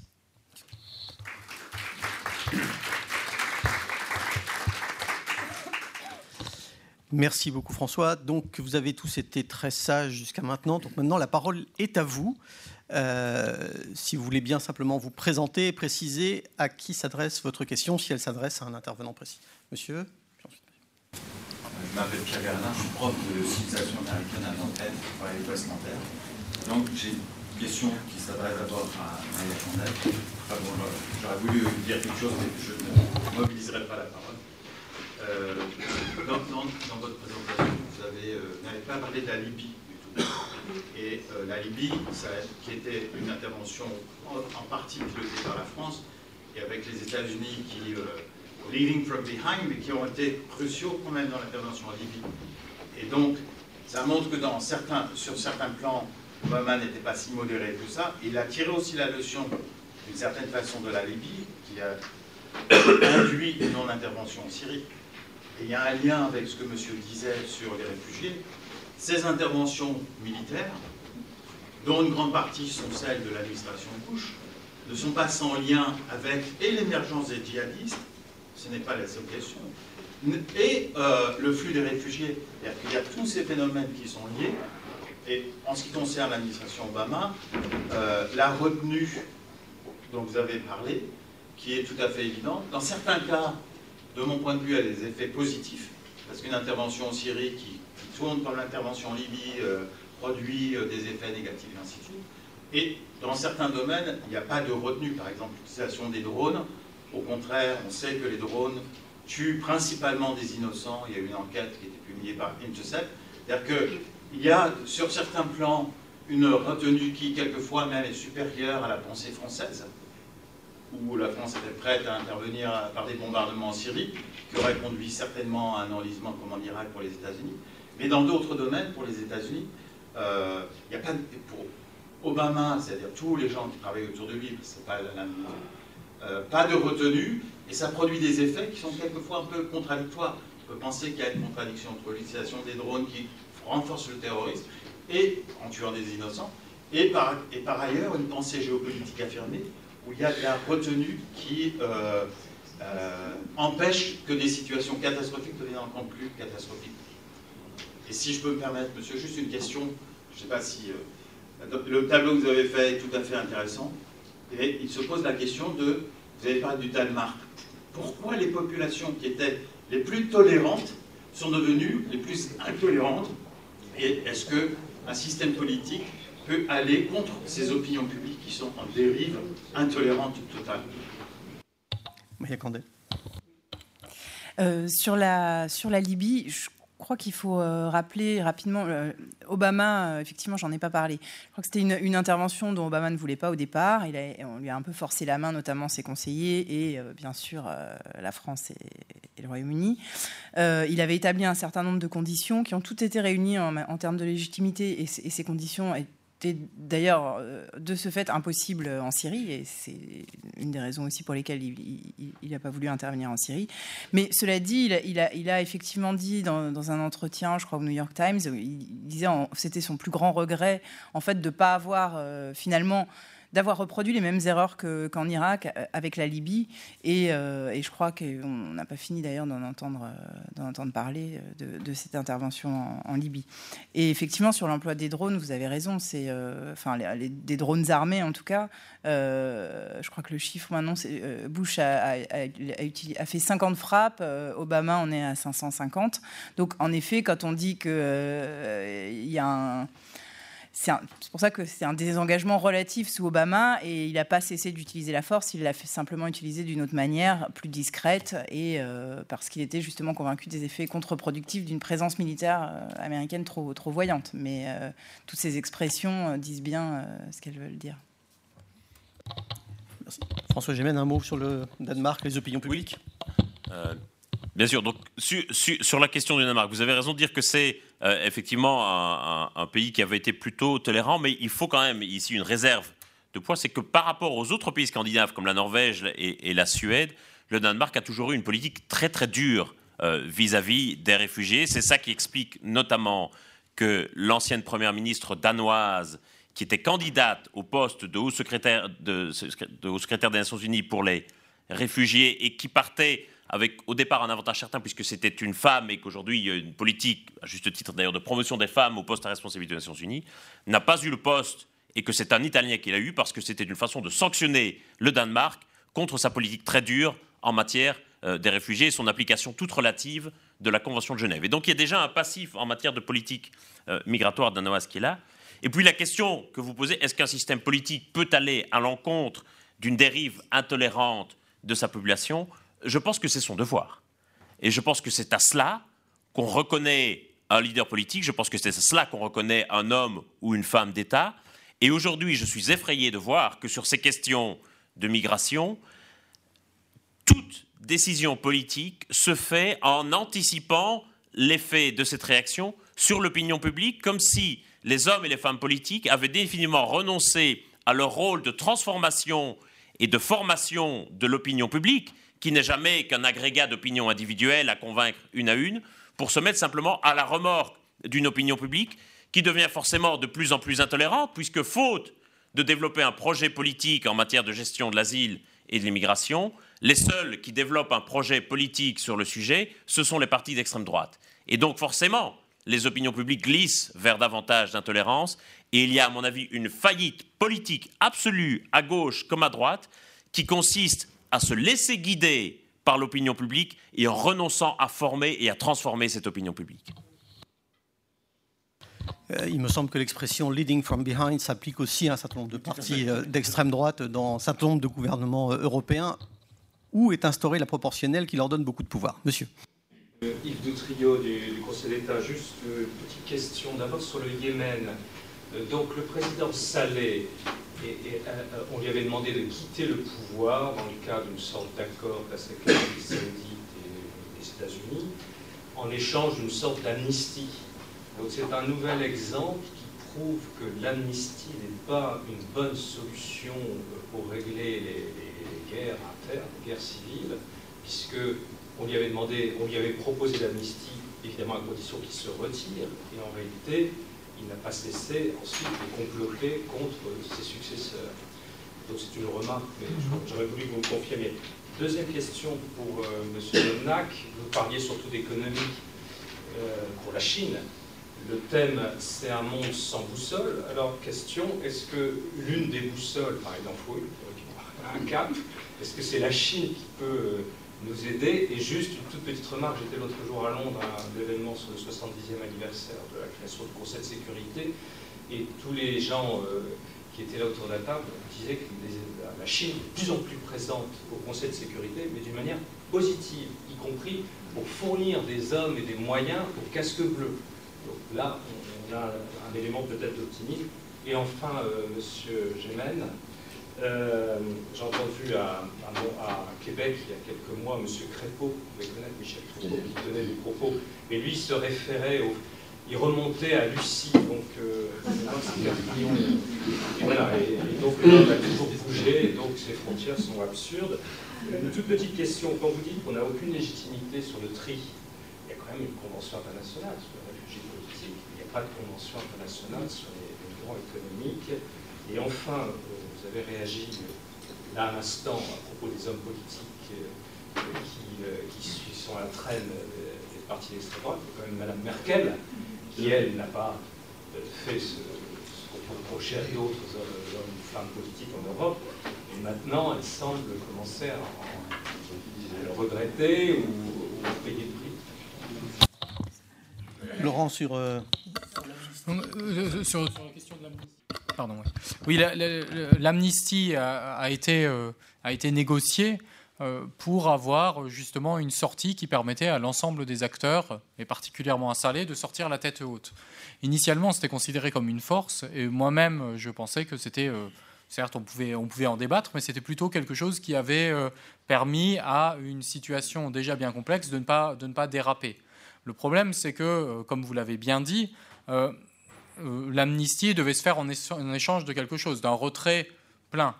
Ce qu'il y a, c'est qu'aucun des acteurs qui devaient contrôler, je pense à l'ONU, je pense aussi à l'Arabie saoudite et peut-être aux États-Unis, parce qu'il faut savoir que après son retrait, Ali Abdallah Saleh est allé se faire soigner aux États-Unis. à ce moment-là, les États-Unis auraient très très bien pu mettre en place un système qui lui aurait euh, permis euh, finalement euh, de, s'extraire ou qui l'aurait conduit à s'extraire de façon plus, directe du, jeu politique. Mais le, processus, il n'était pas seulement, je dirais, juridique. Le problème, c'est que le système politique au Yémen ne s'est pas reconfiguré les grands acteurs, euh, particulièrement partisans, sont restés les mêmes.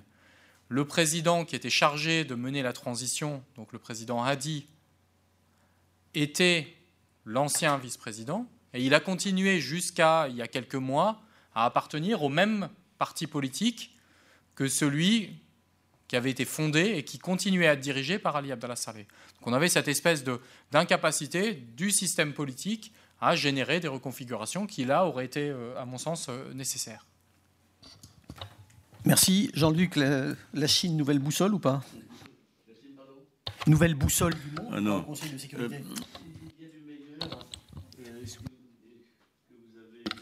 euh, cité avec justesse M. Xi Jinping, d'une part, est vraiment disposé à, discuter avec les Américains pour, les raisons de toutes, pour des raisons de toutes sortes, y compris les meilleures. Euh, les pires, c'est que, bon, ils veulent monter en gamme, euh, ils veulent devenir très chefs, euh, bon, voilà.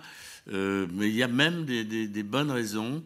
ils seraient assez prêts à, en gros, un deal du genre on, nous dominons l'Asie, on, on, vous laisse le reste, et en montrant bien aux Américains qu'ils ont de, quoi insister parce que mm, font par exemple régulièrement des sommets, euh, des sommets des États centra-américains à Pékin. Donc euh, les Américains sont priés de comprendre qu'ils ont intérêt à laisser euh, à la Chine le, Japon, etc., etc. Voilà, il faut bien pour l'Afrique, bien entendu. Mais ça, l'Afrique, j'allais dire, tout le monde s'en moque, quoi. Enfin, souvent. Alors, la, deuxième raison un peu positive, c'est que la société chinoise est frappée maintenant par des, des problèmes qui, sont aussi les nôtres, et notamment euh, euh, la question de, la pollution de l'air, euh, de la question de, l'empoisonnement des aliments, enfin, et donc suis maintenant tout à fait intéressé, pour des raisons qui sont très égoïstes, à ce qu'on a fait de nous, et puis aussi commence à chercher à avoir des bons médecins. Euh, pour éviter euh, cette situation actuelle qui est que, je vous donne une information, quatre membres du bureau politique du Parti communiste chinois vivent régulièrement à Paris, ont en tout cas un pied à terre, pas très loin de l'hôpital Cochin. Hein.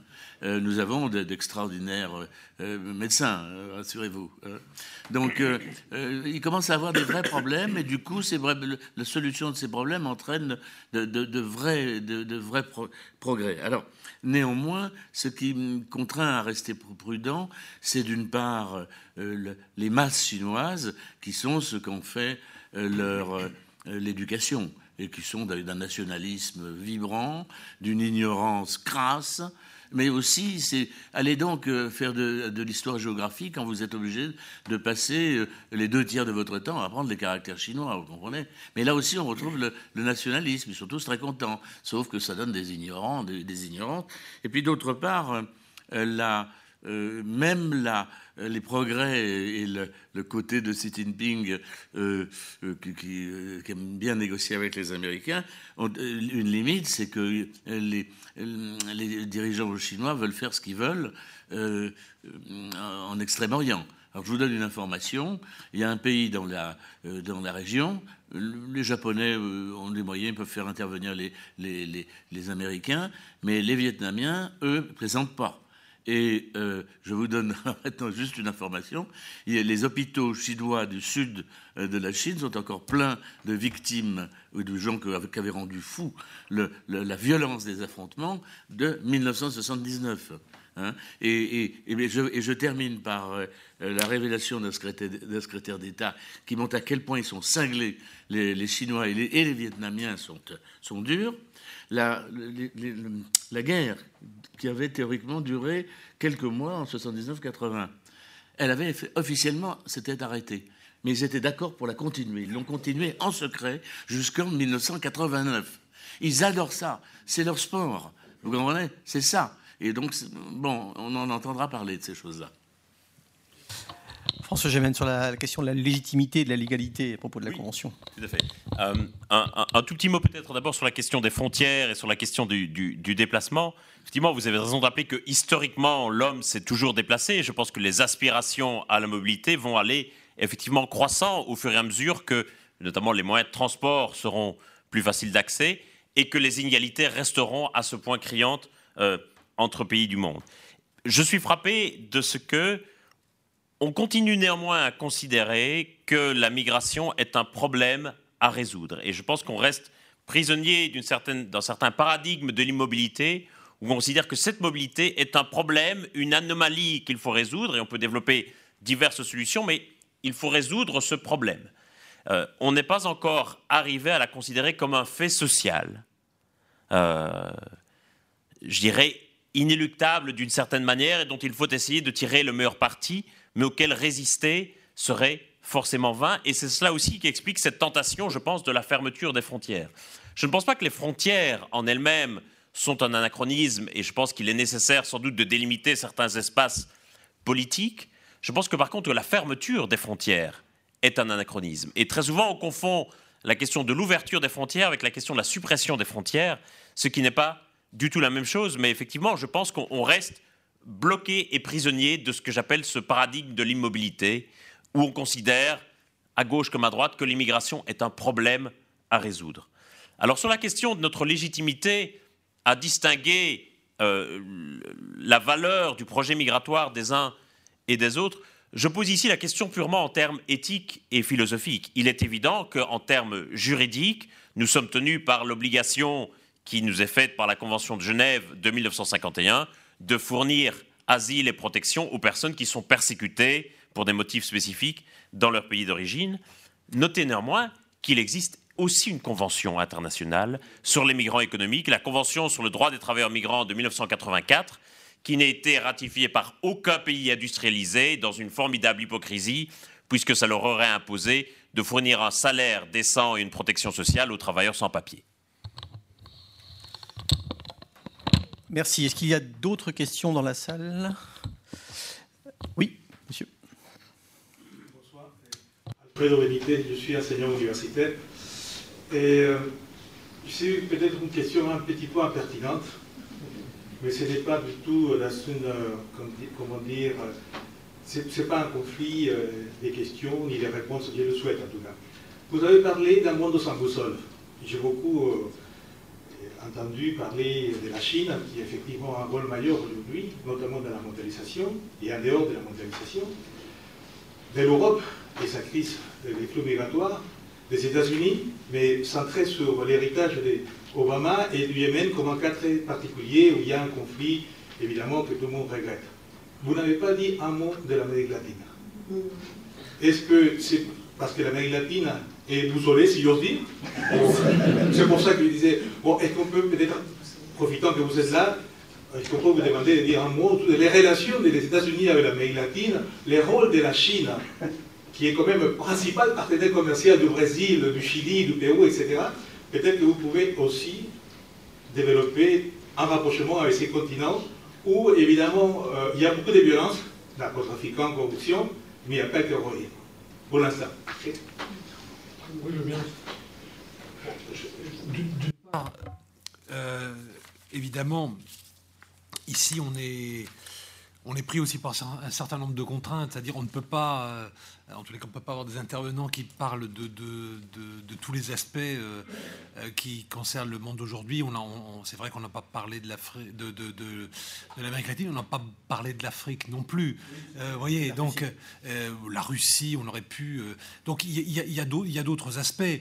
c'est vrai que si on regarde, bon, très rapidement, je suis pas africaniste, comme vous le savez, mais si on avait regardé l'Afrique, c'est certain qu'on aurait eu aussi quand même on aurait aussi sans doute pu parler d'un continent qui n'a pas vraiment de boussole aujourd'hui non plus, où il y a d'énormes problèmes euh, liés au développement, ils, ne sont pas récents, liés là aussi à l'implosion d'un certain nombre d'États, des mouvements aussi de réfugiés, euh, pas dans tous les pays, mais dans quand même beaucoup de pays.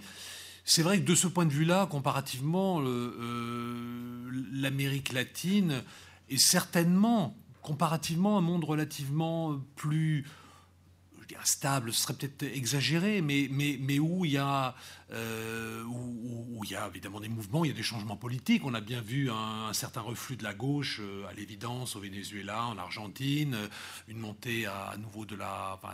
une alternance politique qui a conduit à, l'arrivée de, forces de, de, de, droite. Donc évidemment, il y a des choses qui se passent, mais finalement, dans un, dans un ordre relativement important. En ce sens-là, ça pourrait être un exemple je dirais, euh, d'un espace politique euh, continental euh, qui, quelque part, pourrait sinon servir de modèle, mais où il y a certainement des expérimentations finalement assez positives.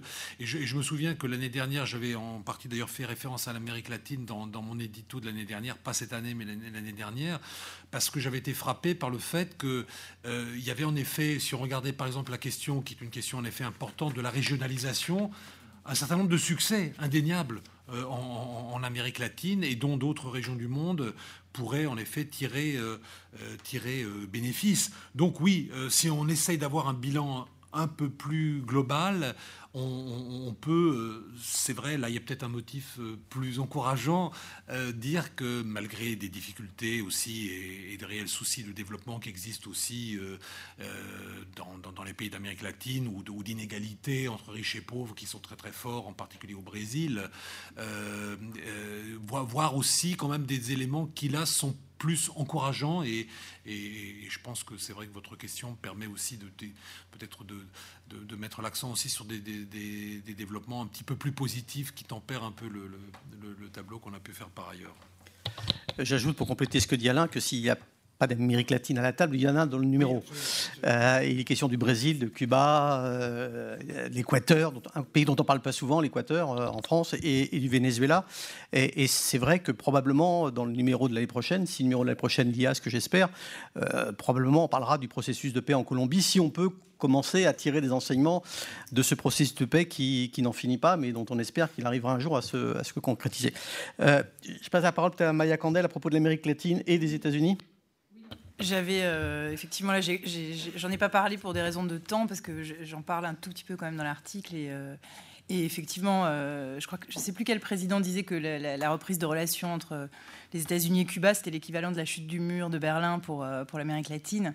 Euh, bon, c'est peut-être un peu exagéré, mais ce qui est intéressant pour la, politique, enfin du point de vue de, la politique étrangère américaine, c'est que, alors que c'est une question qui est très très sensible aux États-Unis, en fait là-dessus, Obama a reçu un appui des deux parties enfin pas de l'ensemble des deux partis bien sûr, mais euh, un soutien bipartisan qui partait notamment du, constat aussi que, euh, que le soft power, enfin, et, également le, poids économique des États-Unis était en recul euh, en Amérique latine, et que tout simplement il fallait tourner la page de, effectivement d'une politique qui datait de la guerre froide et qui avait échoué, pour le dire très simplement, euh, et, je pense qu'il en sera encore question euh, pendant toute la campagne, puisqu'on a pour l'instant euh, deux, candidats, d'ailleurs, d'origine cubaine, candidats à la présidentielle.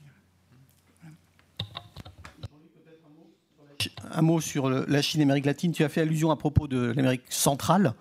Et, quels sont les intérêts de la Chine dans, l'Amérique latine?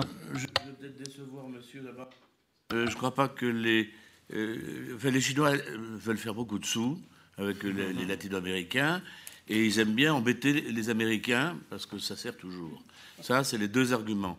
Pour le reste, je ne crois pas qu'ils aient un vrai intérêt euh, pour, pour, ce, pour ce continent, alors que il me semble qu'ils font des efforts pour mieux comprendre.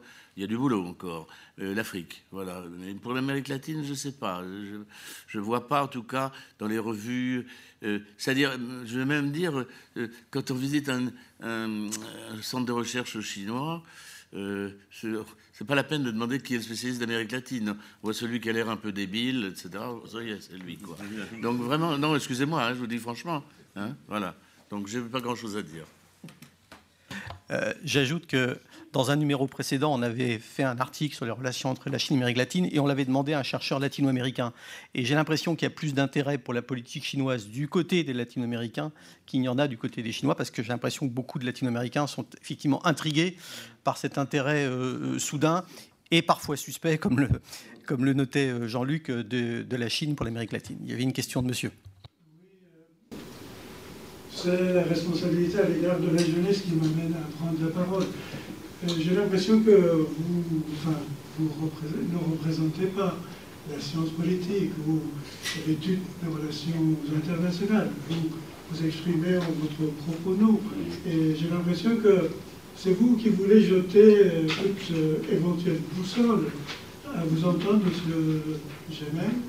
J'ai l'impression que pour vous, il n'y a aucun problème. C'est la chose la plus euh, absurde que je puisse entendre. L'irresponsabilité totale. Le logement, c'est un problème. L'emploi, c'est un problème. L'explosion démographique, euh, l'environnement, tous les problèmes. Pourquoi vous, voulez rayer euh, la Syrie, les réfugiés, ou d'ailleurs, il faut parler lettré, je, je pense. Est-ce que tous ceux qui quittent la Syrie sont des réfugiés?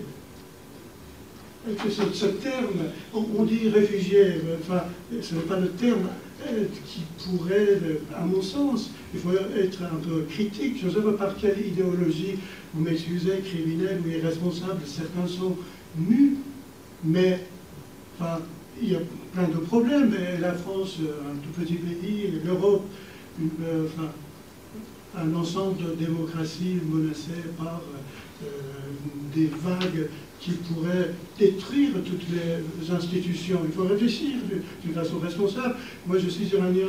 Je sais que cinq mots-là dit par lui peuvent détruire toute une civilisation euh, ayant 15 000 années euh, d'ancienneté. Il faut être responsable.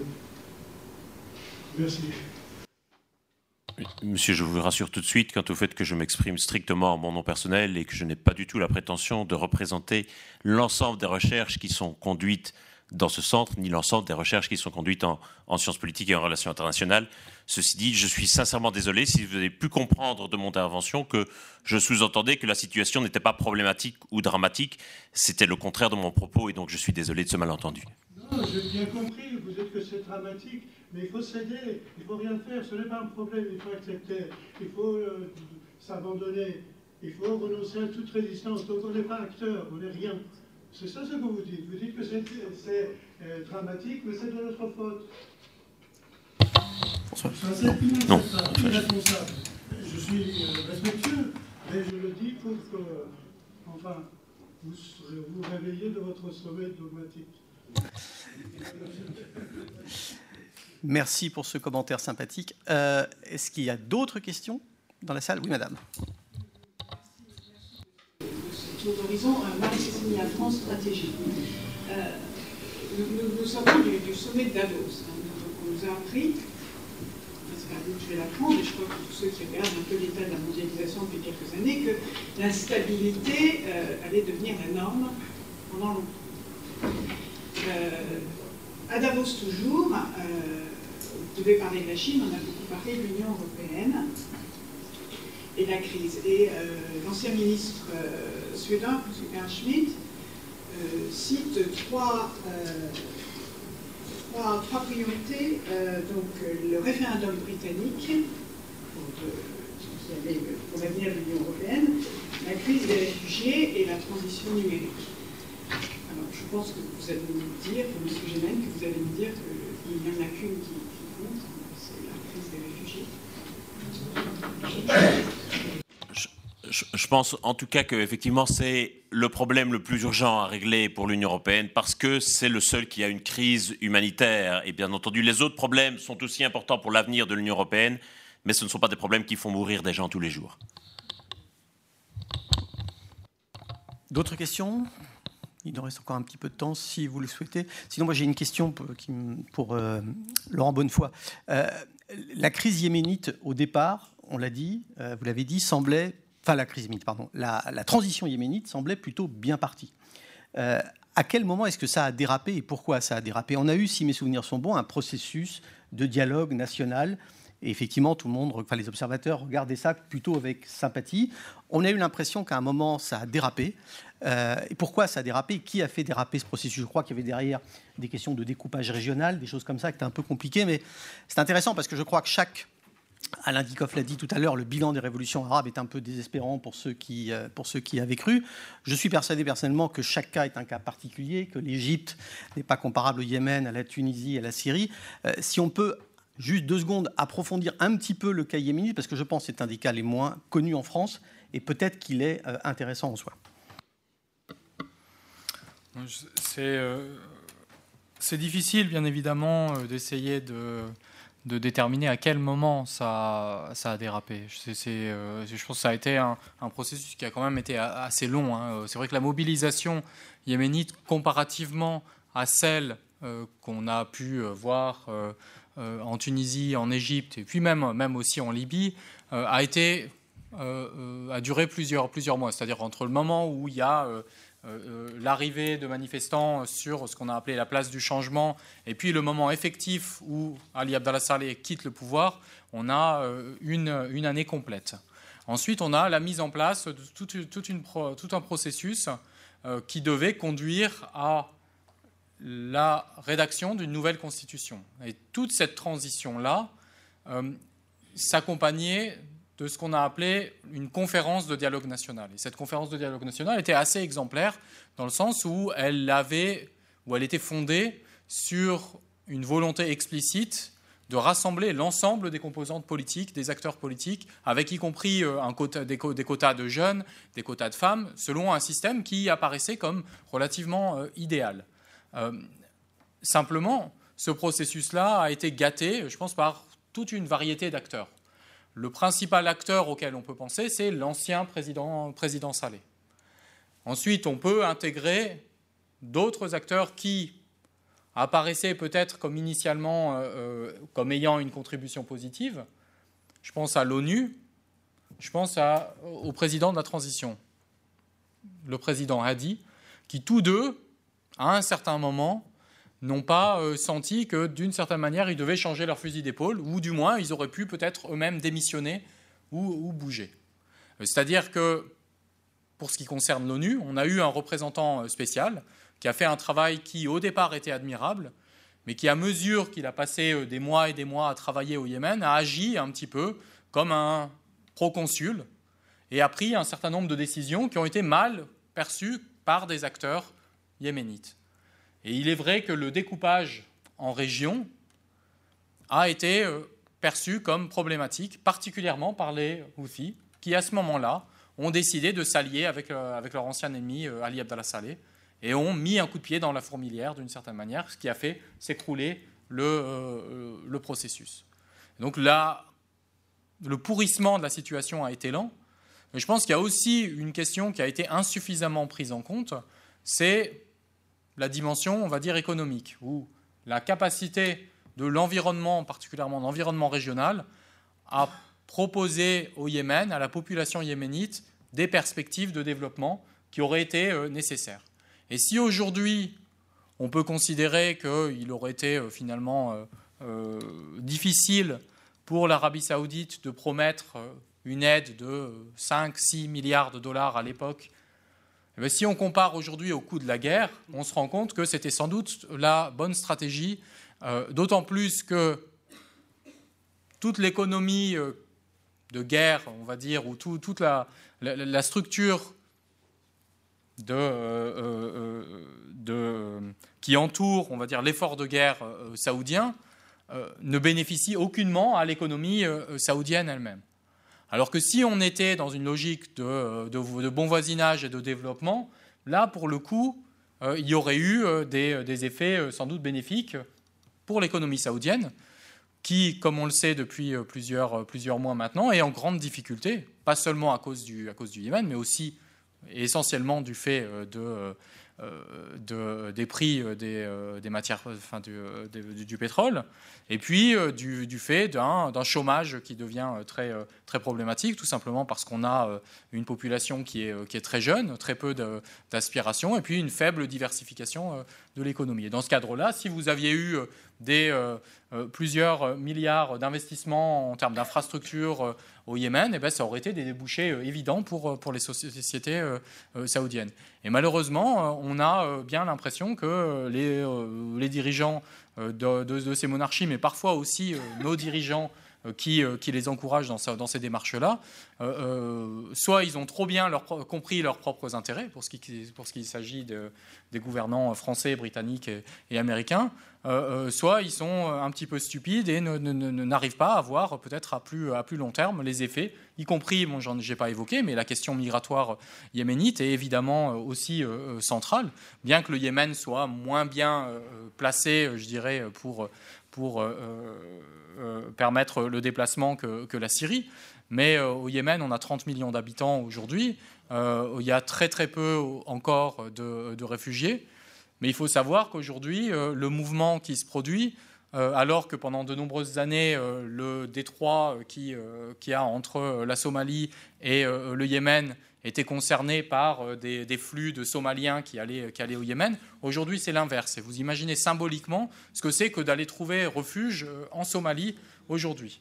Et donc, on peut imaginer, si le conflit se, se poursuit, et il va, selon toute vraisemblance, se poursuivre, que les Saoudiens arrêtent de bombarder ou non, euh, quand on aura de tels flux, ils vont bien arriver quelque part. Et j'ai de bonnes raisons de penser qu'ils auront du mal à arriver en Arabie saoudite, tout simplement parce que, pour le coup, même si euh, on a, euh, comme, l'a expliqué François Gémen, des, des capacités à dépasser les frontières, quand bien même il y a un contrôle, mais au bout d'un moment, les flux arriveront aussi, aussi en Europe. Et euh, ça posera pour le coup aussi un problème ou une question qui est équivalente à celle qui se pose sur le plan politique du fait de la question, de la question syrienne. Merci beaucoup, Laurent. Je pose la parole à, à Alain Dicoff pour un mot de conclusion. Oui, alors, un mot de conclusion, mais, mais aussi peut-être d'abord, euh, avant, avant de nous séparer, un tout petit mot sur, sur cette question-là qui vient d'être posée, parce que je pense que c'est une question importante euh, qui peut se poser sous, sous d'autres latitudes. Je pense qu'en effet, euh, quand, quand, on est dans une logique de transition politique, c'est certainement la bonne méthode. Je veux dire, la méthode yéménite qui a été aussi appliquée, grosso modo, par exemple, donc, au début des années 90 en Europe de l'Est, euh, c'est la bonne méthode. C'est-à-dire que l'ancienne nomenclatura doit, d'une façon ou d'une autre, être intégrée dans la transition politique. Ça me paraît en effet la bonne méthode, contrairement à ce qui s'est fait en Libye, où on a fait une loi euh, où en gros on a interdit à tous ceux qui étaient actifs la, durant la période Kadhafi, qui a quand même été longue, entre 69 et, et, 2000, euh, et 2011, de participer aux jeux politiques. Je pense que ça c'est un, un, très mauvais choix. Donc le choix, à, l'inverse, le choix yéménite, qui, qui, est aussi celui qui, a été, euh, qui avait été appliqué dans les années 90 en Europe de l'Est, est la, est, la bonne. Simplement, elle ne garantit pas le succès, parce que comme tu l'as dit très justement, euh, il y a beaucoup de paramètres qui jouent et qui, et qui font que soit que ça marche, ou soit que ça échoue. Je voudrais juste peut-être ajouter un dernier mot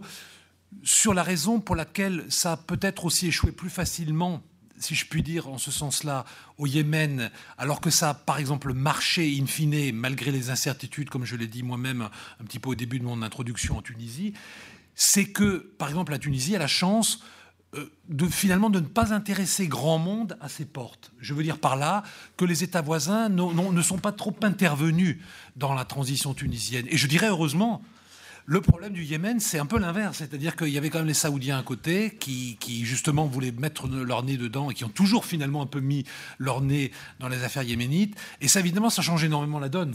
Et du coup, y a, y a, y a les, les, les, quand les puissances extérieures mettent leur nez dedans, on le voit aussi en Syrie, dans un contexte évidemment beaucoup plus euh, sanglant encore, évidemment, c'est un élément qui, accroît la difficulté de la transition elle-même. Donc, en, gros, il vaut mieux ne pas trop intéresser les voisins. On a plus de chances de réussir la transition que si, au contraire, ils, mettent leur nez euh, dedans. Sur ce, nous allons nous quitter pour ce soir. Je vous donne rendez-vous, je l'espère, l'année prochaine euh, pour le, bilan euh, 2000, 2016. Et d'ici là, bonne soirée à tous.